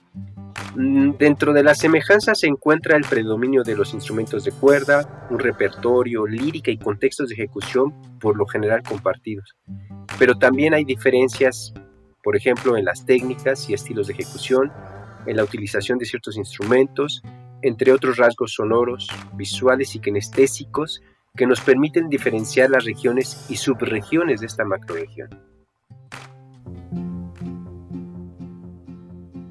Para seguir nuestro viaje musical, escuchemos una grabación de la compañía fonográfica Edison, producida en cilindros de cera en 1907. Se trata del son El Periquito. Interpreta el cuarteto coculense integrado por Justo Villa en la vihuela, Cristóbal Figueroa, guitarrón, Chon García, violín primero, y Mariano Cuenca, violín segundo. Si bien esta grabación se hizo en la Ciudad de México, los músicos vivían y tocaban por los rumbos de Cocula, Jalisco.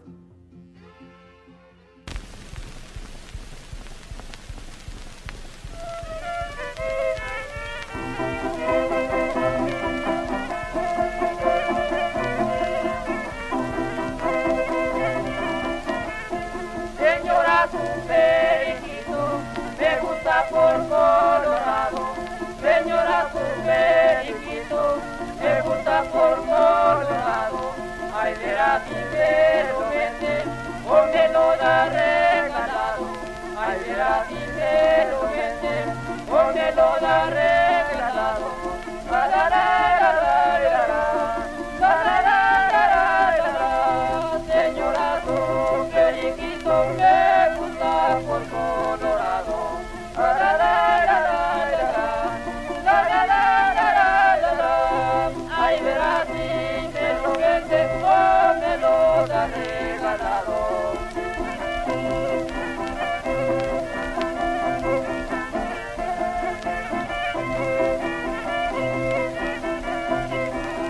Estas grabaciones, nos recuerda Jonathan Clark, se hicieron a través de un proceso acústico que implicaba que los músicos tocaran directamente hacia un cono.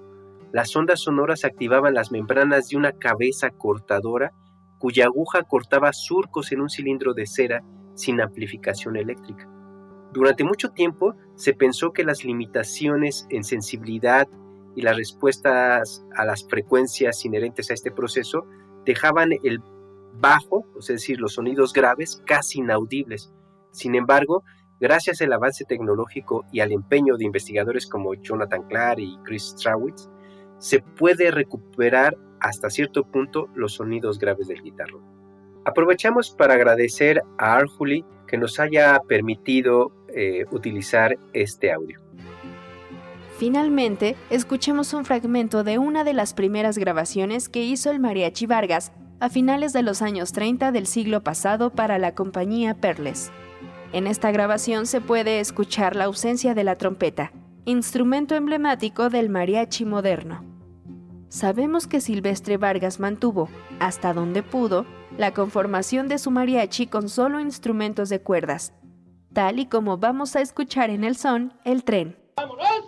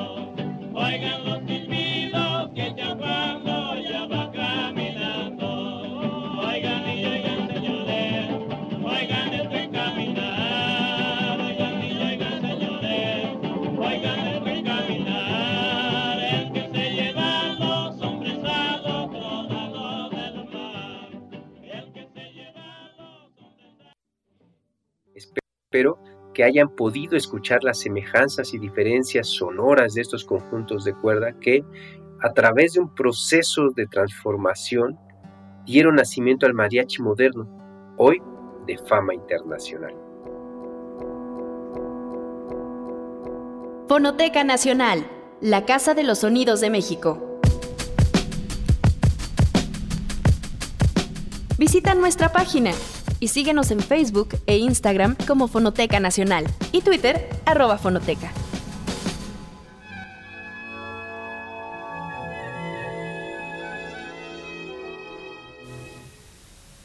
9 con 58 minutos, estamos ya para despedirnos. Muchas gracias por su escucha. Quédense aquí en Radio UNAM. Agradezco especialmente a Deyanira Morán, titular de Prisma RU, que nos ha acompañado este día viernes, este día de la danza. Deyanira, muchísimas gracias. Te escuchamos de 1 a 3 eh, aquí en Radio UNAM. Y bueno, gracias a todo el equipo, a, a, ustedes, como siempre, por su escucha. El próximo lunes ya estará Miguel Ángel Quemain aquí en los micrófonos. Les deseamos un excelente fin de semana de Yanira. Muchas gracias. Pues gracias a ti, Bere, y a todo el equipo de Primer Movimiento. Siempre un honor estar en esta, en esta mañana. Muchas gracias. Nos vamos. Gracias de Yanira Morán, Rodrigo Aguilar, Violeta Berber, Tamara Quiroz, a todo el equipo, Toño Quijano. Gracias por este esfuerzo radiofónico. Esto fue Primer Movimiento.